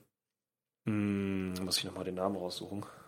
Ja, einmal kurz ich hier aus dem Off. Gemeint war der Edge Rusher Andre Carter II von Army. Army Football können wir vielleicht eigentlich auch mal als Thema behandeln. Ja, Army Football. Army Football können wir auf jeden Fall auch nochmal als Thema behandeln. Das ist eine gute Idee. Und dementsprechend haben die sich da verstärkt an manchen Positionen, zumindest an den kritischen Stellen, Mhm. in der Hoffnung, dass das besser funktioniert. Ja, was mich dann auch schon zu den offensiven Waffen bringt, wenn da nichts mehr hinzuzufügen ist. Äh, von der Seite glaube ich. Außer du hast- Nö, Kriegst aber auch gleich noch deinen Part, um da, da nochmal anzugreifen. nö Das war also jetzt ja nur inso, Coaches. insoweit kann ich da jetzt, weiß nicht, ich habe jetzt gar nicht so unbedingt so viel dazu zu sagen. Ich finde eigentlich, dass das äh, so von der, von der General Manager und von der Facility-Sache eigentlich ein ganz gut geführtes Franchise ist. Es ist halt in letzter Zeit sehr viel auf den Coordinator-Position passiert, wo man irgendwie gefühlt jedes Mal einen neuen Sündenbock gefunden hat, den man rauskriegen Mhm. Konnte. gab's aber auch. Den gab's auch, gab's fairerweise. Ähm, Ja, also wenn die Neil Hunter und ein äh, Zadarius Smith äh, dazu kriegt, dass die ungefähr die schlechtesten äh, Spieler auf den Positionen sind in der NFL, Ja. das ist schon, das ist schon echt beachtlich. Also, dass da die dann gehen wollen, beziehungsweise Zadarius Smith dann gehen wollte, das kann ich schon verstehen. Ja, ich find's aber auch Also immer auch war- immer erstaunlich, wie es dann Headcoaches doch schaffen, sich so ein bisschen aus der Schusslinie zu buxieren und das alles dann so auf den Coordinator rausschieben. Das ist wahr. Ja, gerade wenn man dann neu ist, dann kann man natürlich, natürlich schon immer outcallen. ja, ja. Aber in dem Fall hat sich da viel getan, ja. Ja. Also, äh, verstehe ich, verstehe ich. Wird sich dann noch zeigen, wie viel das dann auch wirklich mit dem, mit dem äh, Headcoach zu tun hat. Der, ähm, ja, aber ich meine, also ja. es ist ein bisschen, ein bisschen anders so als jetzt, also ich kann jetzt nochmal noch mal einen kurzen Schwank machen, auch nochmal zu der, zu der, so wie ich es aus dem Bundesliga-Alltag kenne. Da ist halt eigentlich so ein bisschen das Gegenteil, weil der Trainer der erste Kopf auf der Schlachtbank ist. Sobald irgendwas nicht läuft, wird in der Bundesliga sehr schnell ein Trainer eigentlich, ne? Wegge weggeext. ja. So. Und ähm, ich finde es in der NFL immer erstaunlich, dass so ähm, Head Coaches und Coordinators da immer so getrennt betrachtet werden, weil letztendlich ist es ja ein Staff und ähm, ich kann mir halt nicht vorstellen, dass der Head Coach, wenn er unzufrieden mit seinen Koordinatoren ist, halt so lange wartet, bis die gesenzt werden, sondern also, dass sie eigentlich auch schon sehr in einem engen Austausch sein sollten. Ähm, Ja, das stimmt, das stimmt, das ist wahr. Ja, ich weiß auch nicht, wie das da gelaufen ist, warum das so, das haben sich aber alle gefragt, wieso der überhaupt so lange ausgehalten hat. Also Ja. das war in der, in der Vikings-Bubble tatsächlich auch ein lang diskutiertes Thema. ja, Dass so, der ja. gegangen ist, da haben manche echt einen Sekt sich hier nochmal gekauft und aufgemacht. Äh, als der gegangen ist, da waren wirklich einige froh. Und dann, als dann noch Brian, Brian Flores dazu gestoßen ist, äh, ja, da ging, der, wirklich, da ging die äh, nächste Sektbottle auf. Da ging die nächste Sektbottle auf, also das war eine sehr begossene Zeit. Ähm, genau, ja, sehe ich, sehe ich, wie du das vollkommen recht. Ja, sollen wir zu den Key Ähm, Players gehen? Genau, gehen wir zu den Key Players eigentlich, dann ähm, kann man es damit eigentlich auch schon recht, ja, ja dann kann ich nochmal zur allgemeinen Situation. Genau, die Key Players, natürlich die Offensivwaffen, brauche ich jetzt, glaube ich, gar nicht so viel drüber reden. Äh, es gibt da starke Spieler, äh, manche Spieler müssen sich noch beweisen, es gibt Abgänge, ähm, die interessant sind, aber finde ich jetzt auch gar nicht so schlimm, auch wenn wir da über Mhm. einen Darius Smith und einen Devil, äh, Delvin Cook reden, der nicht mehr da ist, ähm, fand ich aber tatsächlich noch nie so wirklich ähm, ja, hat seine Momente, aber die hat Madison auch. Ähm, ich bin immer noch davon überzeugt, dass es Sinn macht, sich so zu verjüngen. Von daher Soll ich jetzt über den Abgang reden ich- oder soll ich das gleich machen? immer mal gleich. Okay. Immer gleich. ja, wie gesagt, es gibt da, gibt da ja einige Abgänge, ähm, aber an sich ist es doch, also ja, kommen wir gleich, oder kannst du gleich noch was zu sagen? Ja. Ich finde es ich find's gut. Ja. Also ich finde Madison ist, fand ich letzte Saison auch noch ein bisschen stärker, auch wenn es tatsächlich zwei, drei Breakouts von Cook gab. Ähm, ich bin mir aber immer noch nicht, nicht so sicher, wie sehr das mit ähm, einfach nur ein bisschen mehr Erfahrung und äh, vielleicht auch ein bisschen äh, besseren Situationen zu tun hat, als es bei Madison ist, weil der hat auch seine Breakouts gehabt. Also sind beide ähnlich zu betrachten, wobei Cook natürlich noch eine Stufe höher ist. Mhm. Von daher bin ich da gar nicht so traurig drüber.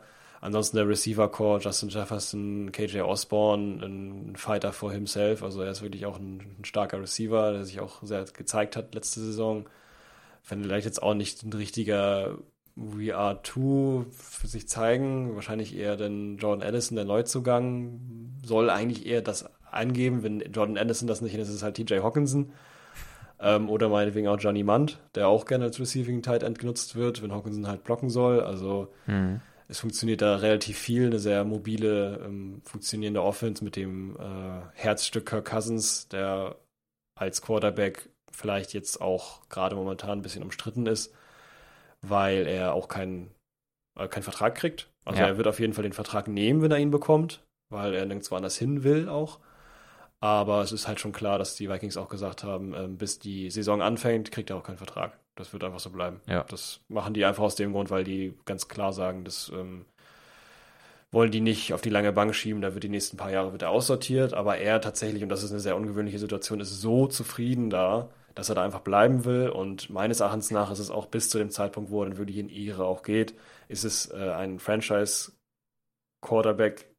Weiß ich jetzt nicht, ob das zu viel gesagt ist. Ich finde eigentlich eher nicht, weil er wirklich so sehr in dieses ganze Scheme reinpasst Nö, und so eine gute Connection hat zu den Receivern. Also Cousins ist für mich auch ein klarer Franchise-Quarterback für die Vikings auf jeden Fall. Ja. Ja, genau. Und dementsprechend ähm, die Connection, die er zu den Leuten hat und so, das ist so unglaublich. Die, die, den Trust in Justin Jefferson haben wir auch schon mal drüber gesprochen, in KJ Osborne mittlerweile auch, TJ Hawkinson ja, das weiß wird auch nicht schlechter. ist ein sehr, sehr angenehmer, angenehmer Umgang miteinander und dementsprechend äh, sehe ich da eigentlich kein Problem, auch wenn er weiß, dass es zu Ende geht, aber ich denke mal, er weiß es auch und er will auch dann wahrscheinlich ähm, da auch seine Karriere beenden, eventuell, wenn es nicht noch weitergeht. Ja, weiß ich aber, wird, wird sich dann zeigen. Aber es ist auf jeden Fall eine, da, dafür, wie angespannt die Situation eigentlich ist, doch relativ, zumindest wirkt es nach außen sehr, ähm, sehr harmonisch. Ja. Relativ. Ja, jetzt kriege ich mal ein bisschen rein. also, ja, du bist, jetzt bist du dran, ja. ich habe abgeschlossen. Also, ähm, Justin Jefferson äh, kann ich gar nicht anders als mitgehen. Natürlich ist Justin Jefferson gerade wahrscheinlich auch einfach der beste Receiver der Liga. Ähm, ähm, ich finde es äh, nach wie vor abartig, was für Bälle Cousins geworfen hat. Und noch abartiger finde ich, dass das Jefferson die alle gekriegt hat. das haben wir, haben wir ja auch im Season Recap gesagt. Ähm, das sind so, also was der für Sachen in Double und teilweise, glaube ich, auch Triple Coverages geworfen hat, ist äh, gegen jede Vernunft und trotzdem ging es irgendwie dann, dann wohl, wohl besonnen aus. Ähm, Jefferson ist einfach, äh, einfach einer, aus, also der spielt komplett in seiner einen Liga da, wo vielleicht in in der NFL nur so zwei, drei andere Receiver mithalten können, würde ich sagen. Also ähm, so Kaliber Hill, Devonta Adams manchmal, ähm, aber sonst wird es auch echt schon dünn. Ähm, Osborne sehe ich nicht ganz so stark. Also Osborne ist ein toller, toller Drittreceiver. So, ist, ich, will, mhm. ich will dem Jungen absolut nichts Böses. Ich finde, der ist in dieser Rolle absolut. Nee, der ist, der ist ja super aufgehoben, ist ein toller Dritt Receiver. Würde jeder Kader NFL wird den, wird den dankend annehmen. Aber ich sehe es nicht, dass er in eine richtige Zweit Receiver Rolle reinwächst. Dafür. Nee, wahrscheinlich auch eher nicht. Ich denke mal dafür, wie gesagt, das halt. In, so ein bisschen, das so ein bisschen um auch. Also ist jetzt 26, das ist jetzt so, schon so dieses Receiver-Alter, wo sich so abgezeichnet hat, wie deine Karriere so laufen wird, wenn er jetzt nicht aller Überraschung nach nochmal einen deutlichen Step hochlegt. Ähm, mhm. Ich meine, er geht jetzt auch erst in seine dritte Saison. Ähm, aber also für mich ist es ist eigentlich Osborne so, also in dem Sinne auch ein, für mich ein Vorbild Drittreceiver, weil ich, ich, ich mag ihn auch auf jeden Fall sehr gerne. Ähm, aber ich sehe es nicht, dass er über diese Rolle hinausgehen kann. Ähm, ich ich finde jetzt auch, wie du gerade gesagt hast, äh, wahrscheinlich ist es dann Edison, der in die Rolle reinwächst als Wide Receiver. Ähm, wenn es funktioniert, ja, auf jeden Fall. Wenn es so direkt funktioniert. Ähm, ist für mich ein bisschen die Frage, wie früh man ihn da auch einsetzt. Ich meine, es ist ein, es ist ein Erstrunden-Pick. Pick 23 ist sehr hoch. Ähm, von daher gehe ich davon aus, dass er auch direkt äh, den Anspruch gestellt bekommt, da drinnen zu wachsen. Ähm, mir fehlt jetzt durch den Abgang von vielen jetzt auch so ein bisschen die Balance vielleicht im Receiving Core. sind jetzt alles relativ junge Receiver. Ähm, in den, Mhm. in den meisten Receiving Cores der NSL, in der NFL hast du schon meistens noch so diesen Veteranen-Receiver, der so die sicheren und ja, vielleicht auch so ein bisschen die cleveren Routen abrennt. Ne? So das Ja, wobei du natürlich tatsächlich da ja, ähm, also wird sich zeigen, wie es nachher so wirklich ist. Wird aber wird sich Addison halt ein bekannter Spieler, bekannter Spieler dafür eben halt besonders sehr gute und sehr clevere Routen zu laufen, ja, wie es Justin Jefferson ja auch tut. Von daher kann das sein, ist halt kein Whiteout, Ja. deswegen wird er wahrscheinlich eben die Rolle von Adam Thielen wahrscheinlich so ein bisschen an Addison abgeben. ja, Aber das äh, ist natürlich jetzt auch wieder, und das wollten wir ja eigentlich vermeiden, hier im Podcast zu machen, eben so Zukunftsmusik zu spielen. ja, genau.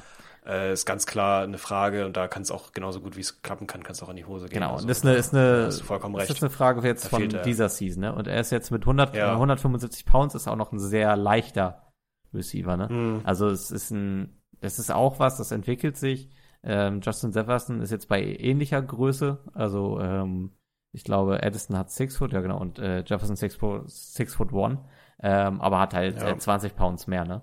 Also ist auch von der Statur, Mhm. da doch noch mal, kann sich ein bisschen besser behaupten. Ich könnte mir vorstellen, dass Addison physisch ein bisschen Probleme haben könnte am Anfang in der, schon, in der ja. Liga Wobei anzukommen. das auch natürlich sein kann, dass er noch ein bisschen jetzt im, im Rahmen von den Trainings Ja. und so ein bisschen zunimmt. Nochmal, aber das wird wahrscheinlich keine, wird wahrscheinlich jetzt keine 30 Kilo zu. Ja, mal gucken, in welchem, Also- in welchem Umfang das sein wird, ne? Das wird sich dann zeigen. Also ich bin Ähm, mal sehr gespannt.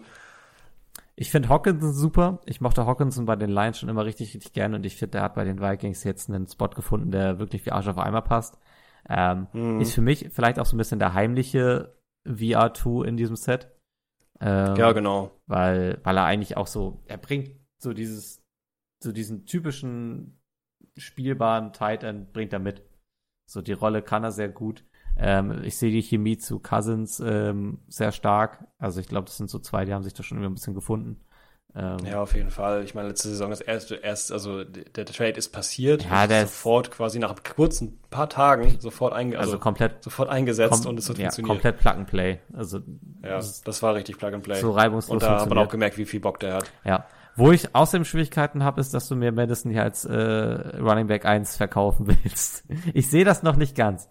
Ähm, ich mag ihn auch. Also Fakt ist, er ist Running Back. Stand er, er ist es gerade, das stimmt. Ähm, Ja. Ich finde den Schritt, sich von Delvin Cook zu trennen, an dem Punkt äh, gehe ich mit, finde ich, finde ich gar nicht so verkehrt. Delvin Cook ist natürlich ein absoluter Impact-Player gewesen, auch die letzten Jahre. Man könnte auch meinen, vielleicht gab es so Momente, wo die Vikings ein bisschen zu abhängig von ihm waren. Ich finde, davon hat man sich sehr gut gelöst. Ähm, und ähm, ja, irgendwie, irgendwie standen die, die Zeichen auf Trennung bei, bei den Vikings und Cook. Und das ist auch voll in Ordnung. Ähm, ich bin mir auch sicher, es wird absolut spannend sein, wo Cook dann jetzt landet. Da sind, äh, Ja, sind zum Beispiel das sind ja auch die Dolphins im, sind auch die, die Dolphins bei Gerüchter. Wir haben jetzt über die Running Back Situation bei den Dolphins gar nicht viel geredet, weil es Ja, das zugegebenermaßen stimmt. da auch gar nicht viel zu reden gibt. Ähm, weil Running Backs haben Es die, gibt wenig Fakten ja, und Vermutungen. ja. Ähm, ich weiß noch nicht. Ähm, er hat jetzt auch in der letzten Season nicht so viel gespielt, dass ich mir ein richtig klares Bild davon malen könnte, wie er als Nummer 1 Running Back funktioniert. Ähm, er war halt immer da, dann da und dann auch gut da, wenn Cook ausgefallen ist oder halt weniger, ähm, weniger Plays gekriegt hat. Ähm, ja, ich weiß nicht. Ich finde das, was du gerade bei der Tiefe bemängelt hast, finde ich hier, glaube ich, mit am, äh, am extremsten.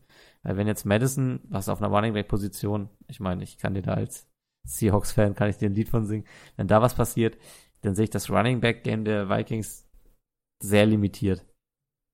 Ja, es ist wahrscheinlich noch vorhanden. Es gibt noch Ja, es wird immer Spieler, irgendwie die jetzt da nicht sein. namhaft sind. Bei Ty Chandler zum Beispiel haben wir jetzt auch schon mal gesehen, aber CJ Ham, der ist auch gerne mal gerannt, aber ist eher auch ein Fullback, also dementsprechend natürlich nicht so agil, eher zum Vorblocken gedacht. Ja, Ähm, von daher, klar, da ist natürlich dann äh, ein Problem, ja. Das äh, habe ich mir schon fast gedacht, dass du mich darauf festnageln wirst und nicht das bei den Dolphins als negativ auslege, hm. dass es bei den Vikings nicht wirklich viel anders ist. Nee. Ähm, wobei man natürlich immer sagen muss, die Erstbesetzung ist natürlich auch immer der, der Keypunkt, auf die wird ja immer ge- gesetzt. Die anderen sind ja nicht umsonst die Nummer zwei. ja klar. sondern- Wir gehen jetzt erstmal, wir gehen jetzt natürlich Hoffnung, auch erstmal, wir gehen davon aus, dass die Aber- Spieler alle sicher nach Hause kommen erstmal. Ja, aber sicher ist natürlich klar, auch da werden die nicht so weit kommen, wenn da viele Spieler ausfallen, was ja letzte Saison zum Beispiel der Fall war. Ganz viele Cornerbacks sind ausgefallen oder halt Defensive-Spieler. Ja.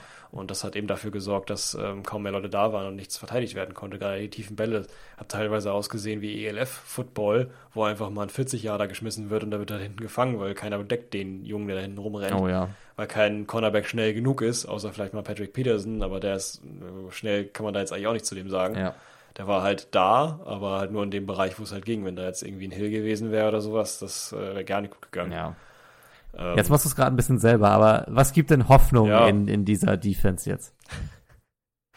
Weil ich habe, wie ich schon gesagt habe, es gibt die, die Hoffnung, dass ich erstmal verjüngt wurde, außerdem halt eben noch den äh, also Cornerbacks dazugeholt wurde aus Ja. dem Draft, zum Beispiel den Blackman. Ja.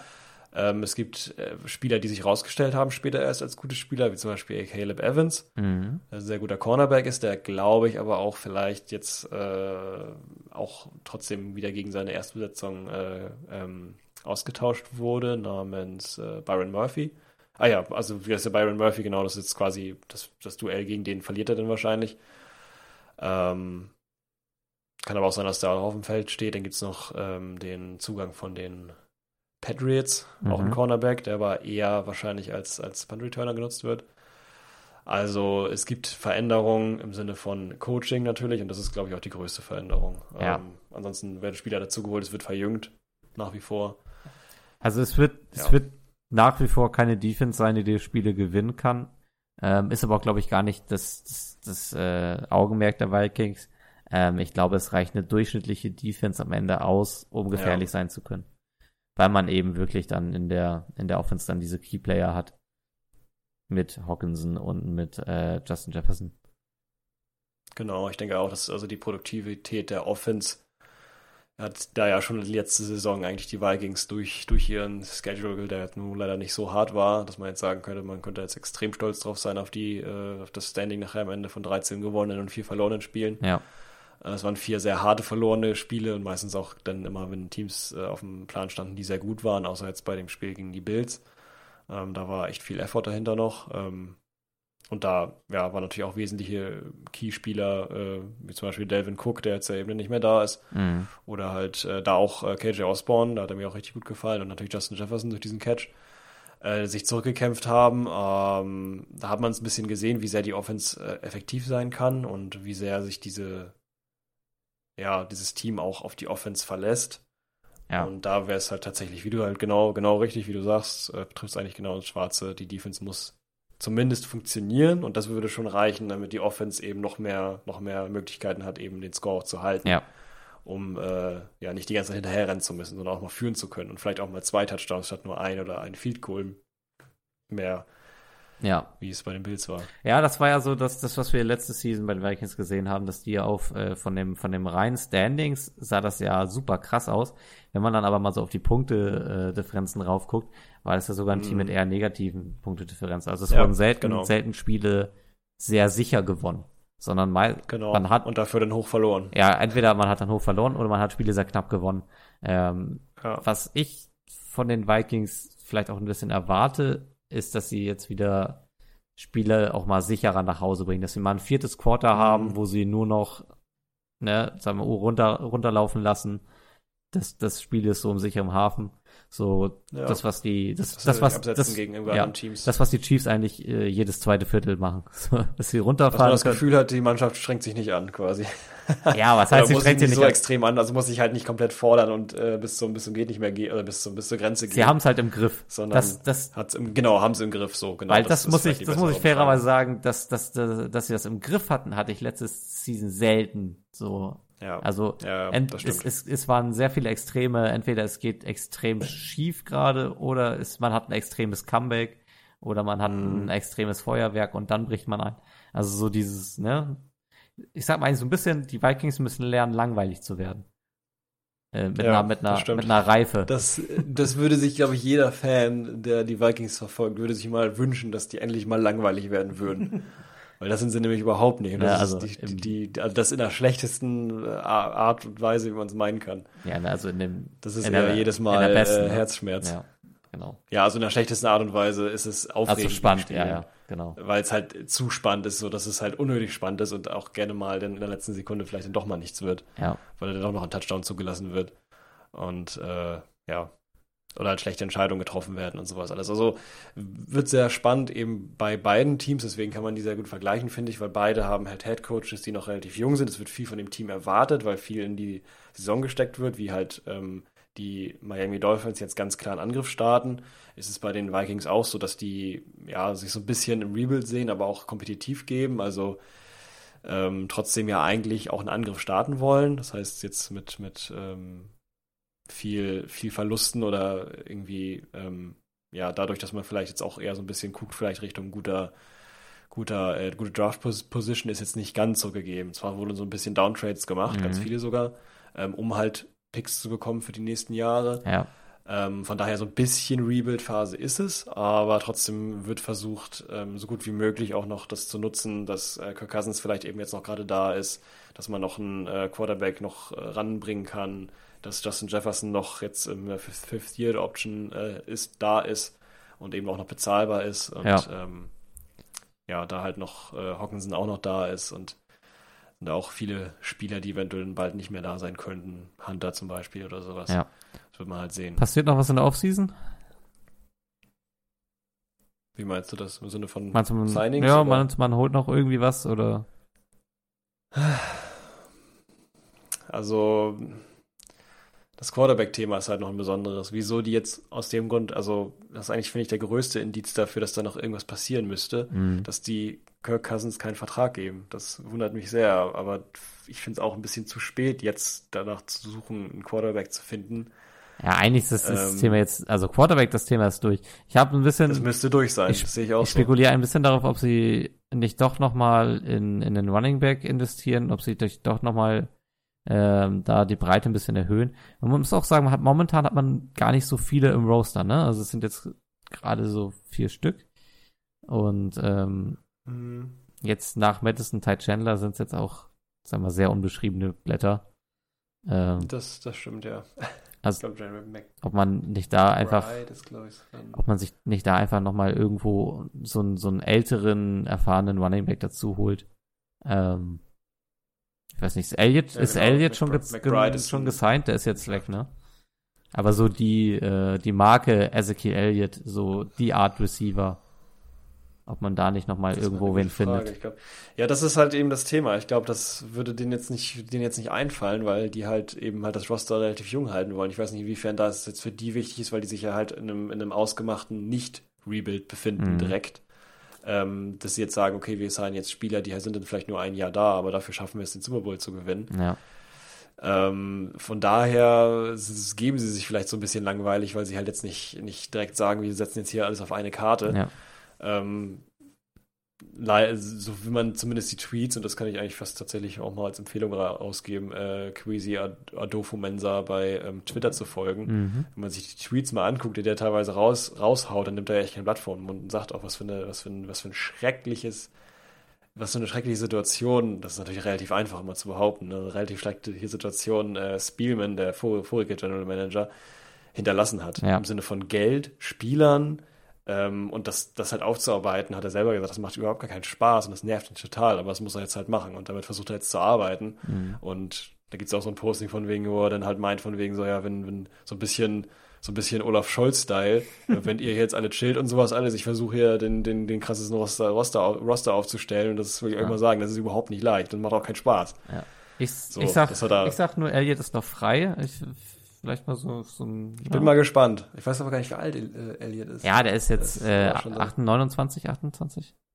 Ja, okay. Ja, das ist zumindest jünger als Cook, glaube ich, tatsächlich sogar dann damit. Oder? Ich glaube, Cook geht auf die 30 zu.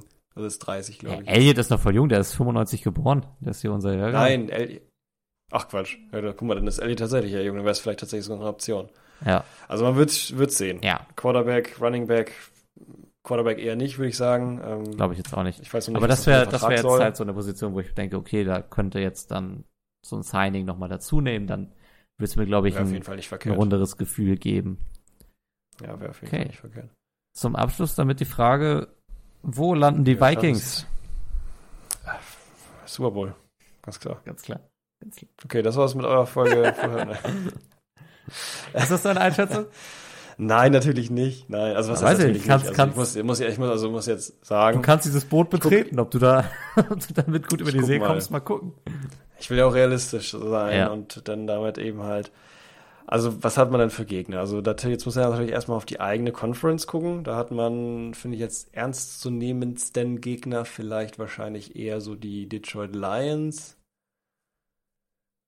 Hm, hat sich auch ein bisschen was getan. Chicago Bears hat sich auch was getan. Dadurch, dass die natürlich den Pick abgehe, dass sie hier ähm, von den Panthers DJ Moore bekommen haben.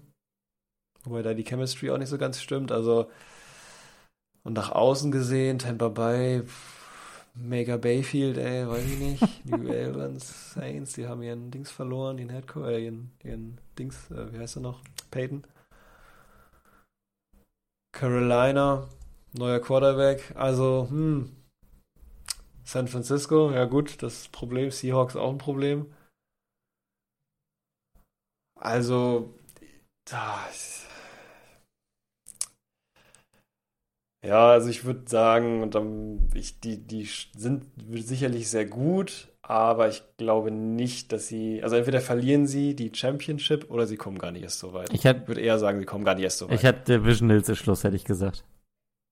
Ja, ja, ja, ja. Also ja, ich glaube Divisionals und dann Also Wild- sie noch Wildcard- aus und gewinnen das dann. Also Wild, Wildcard Round abhängig vom Gegner und dann Divisionals wäre für mich Schluss. Das wäre, glaube ich, so Ja. die Grenze, wo ich, wo ich, glaube ich, die Vikings jetzt realistisch einordnen würde. Muss ich sagen, weil es gibt einfach noch Teams, die wesentlich mehr auf, auf sichere Art und Weise versprechen. Ja. Also so, ich wünsche mir halt mehr Spieler ähm, in dem in dem gesamten Roster und vor allen Dingen in der Defense, die wie Kirk Cousins oder Justin Jefferson dastehen und man sagt, ja, Im- oder TJ Hawkinson, auch ein gutes Ja, Beispiel. Impact Player. die dastehen und man sagt, passt, Big Player, die funktionieren, Ja. das ist gut, da kann man sich drauf verlassen, wie bei Jalen Ramsey, wie bei, äh, jetzt fällt mir kein zweiter ein, Mhm. ähm, äh, ja, you name it, anderen Spielern, auch jetzt wieder, ist die fünfte Stunde auch wieder für mich, Ja, ähm, auf jeden Fall mehr Key Players, auf die man sich verlassen kann. genau. Und das ist da einfach zu wenig und das, dafür haben die 49ers das zu viel. Die Seattle Seahawks ähm, finde ich da noch viel kompletter. Ja, das Und- weiß ich jetzt noch gar nicht so, aber ja. Ja, aber Seattle ist ein bisschen kompetitiver, finde ich, ein bisschen aggressiver. Auch Aggres- aggressiver, ja, ich- Dino Smith, DK Metcalf, Lockett, Also wenn äh, unser, auch die Cornerbacks, Wool. ja, also wenn das, wenn das Ceiling bei den Seahawks reinkickt, dann ist das eine brandgefährliche Mannschaft. Ich weiß, bin mir noch nicht ganz so sicher, wie stabil dieses ganze Gebilde am Ende sein wird. Aber ich, äh, Ja. ich beliebe natürlich. Cowboys, auf die Eagles darf man auch nicht vergessen. Washington Commanders, oh Gott, ja. Ja, Nee, auf die habe ich gar nicht. Ich habe tatsächlich nur NFC North und dann runtergeguckt hier bei ESPN. Da sieht man dann äh, die NFC East, die steht ganz oben. Auf die habe ich gar nicht geguckt. äh, weißt du, wie das, wie das Ähm, Schedule der Vikings ist? Ist das ein, ist das ein schwerer? Das Schedule der Vikings ist, das gucke ich mir jetzt gerade mal an. Ähm, das ist, oh ja, das Interessante ist, das wollte ich stimmt. Ähm, Week One direkt der erste Opponent äh, Seattle Seahawks. Finde ich sehr interessant. Ach, herrlich, das müssen wir eigentlich, eigentlich ja, zusammen finde ich gucken. super gut. Da müssen wir eigentlich hinfahren. Kostet 8, Euro, 8 Dollar ein Ticket. 8 Dollar. Wenn da nicht noch Flüge wären. Ja, gut. Aber eigentlich wäre das mal, das wäre mal so ein richtiger Buddy-Trip. Das ist echt, echt total geil, ja, total. Auf jeden Fall kann man das zusammen gucken. Wir müssen ja nicht hinfahren, aber man kann es ja zusammen gucken. Vielleicht schaffen wir das Ja. 11. August, na, mal schauen. Ähm, ja, wollte ich nur mal, das ist mir auch eingefallen, das habe ich letztens irgendwo gesehen. Ansonsten, Das ist 11. August schon? Ach du Scheiße. 11. August, ja, es, es ist so Week One Preseason. Ach, oh da Gott, geht's ja schon los. ist- Ist ja schon nächste, nächsten Monat, äh, macht's hier Ding Dong, Wingeling. Eieiei. Dann äh, sind wir auch bald wieder wöchentlich zu hören. Krass, krass, ja. Ja, ja. Aber dann wahrscheinlich erst ab September, wenn Ja, ja, die klar. richtige Also- Season losgeht. Also ab Preseason, glaube ich, machen wir noch nicht wöchentlich, aber dann in der. Preseason in der machen wir nicht wöchentlich, das ist äh, nicht lohnenswert, weil Preseason auch gerade bei den Vikings ja immer aus oder unter Kevin O'Connell nur austesten ist von, also man wird viel Jalen Hall sehen, man wird viel Ja, es ist doch. wahrscheinlich McBride sehen als Running Back, der gerade erst gedraftet wurde, also, also Ist ja bei allen dasselbe. aber speaking of Schedule, ähm, man hat halt am Anfang direkt Tampa Bay, gut, weiß ich nicht, machbar. Na, das, das habt ihr. Eagles als nächstes Au. direkt. Chiefs kommen dann auch noch Au. später, San Francisco, Aua. Au.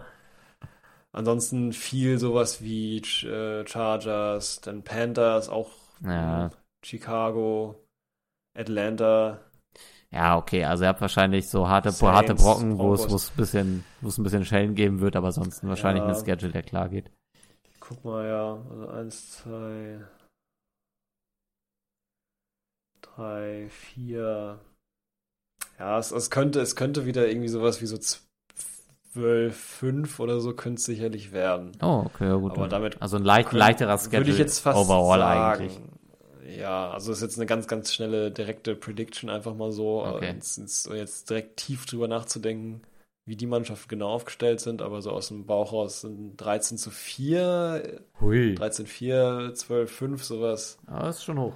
Aber Müsste es, müsste es werden. Also da würde ich, würde ich reingehen zumindest. Ich weiß nicht, wie weit sie kommen, aber ich gehe da auch eher so mit, dass dann Division äh, auch dann leider, leider, leider Ende ist. Und ja, mal schauen. Okay. Gut. Noch Worte zum Sonntag? Außer dass heute äh, Dienstag ist. ähm, und morgen dann Mittwoch, wenn ihr das hört. Ja. Mitte der Woche, Bergfest, yay. Äh, Gibt es nichts weiter zu hören, nee. Wir hören uns dann in zwei Wochen wieder. Ich komme tatsächlich aus meinem Urlaub, äh, man kann fast schon sagen, einfach nur zurück, um den Podcast zu machen. Herrlich. Ich weiß aber gar nicht, wie wir das generell darstellen, weil äh, wir sehen uns dann ja auch zu diesem Festival, dem besagten fahren wir jetzt tatsächlich auch zusammen hin. Ja. Also weiß ich gar nicht, wie wir das dann äh, regeln. Das wir den, das, aber das kriegen wir sicherlich. Wir kriegen's. irgendwie werdet, ihr uns hören. Irgendwie kriegt uns auf ihr Ohren, da müsst ihr keine Angst haben. Bleibt bei Social Media äh, aware, folgt uns gerne rein. Ähm, wir sind da über jeden Follower, jede Followerin sehr, sehr, sehr happy und wie ihr merkt, wir werden auch ähm, öfter mal die Community aktivieren ähm, für Podcast-Folgen. Da könnt ihr gerne alles reinbringen, was ihr wollt. Ähm, ob es irgendwelche bestimmten Themen sind, die ihr hören wollt, ähm, ob ihr euch über unsere Predictions lustig machen wollt. Äh, unsere Bold Predictions, die wir dieses nicht gespart haben in dieser Folge. Äh, meldet euch gerne, ähm, folgt uns gerne und dann werdet ihr bestens informiert sein über unsere Aktivitäten. Genau. Ansonsten gerne auch auf Spotify mit 5 Sternen bewerten. Das hilft einfach dabei, dass auch Unbedingt. anderen Leuten dieser Podcast empfohlen wird. Ähm, Ja, es- wir haben es tatsächlich geschafft, äh, so viele Bewertungen zu kriegen bei Spotify, dass es einem jetzt angezeigt wird, wie viel durchschnittliche Bewertung wir haben. Und es sind fünf Sterne. vielen lieben Dank an der Stelle.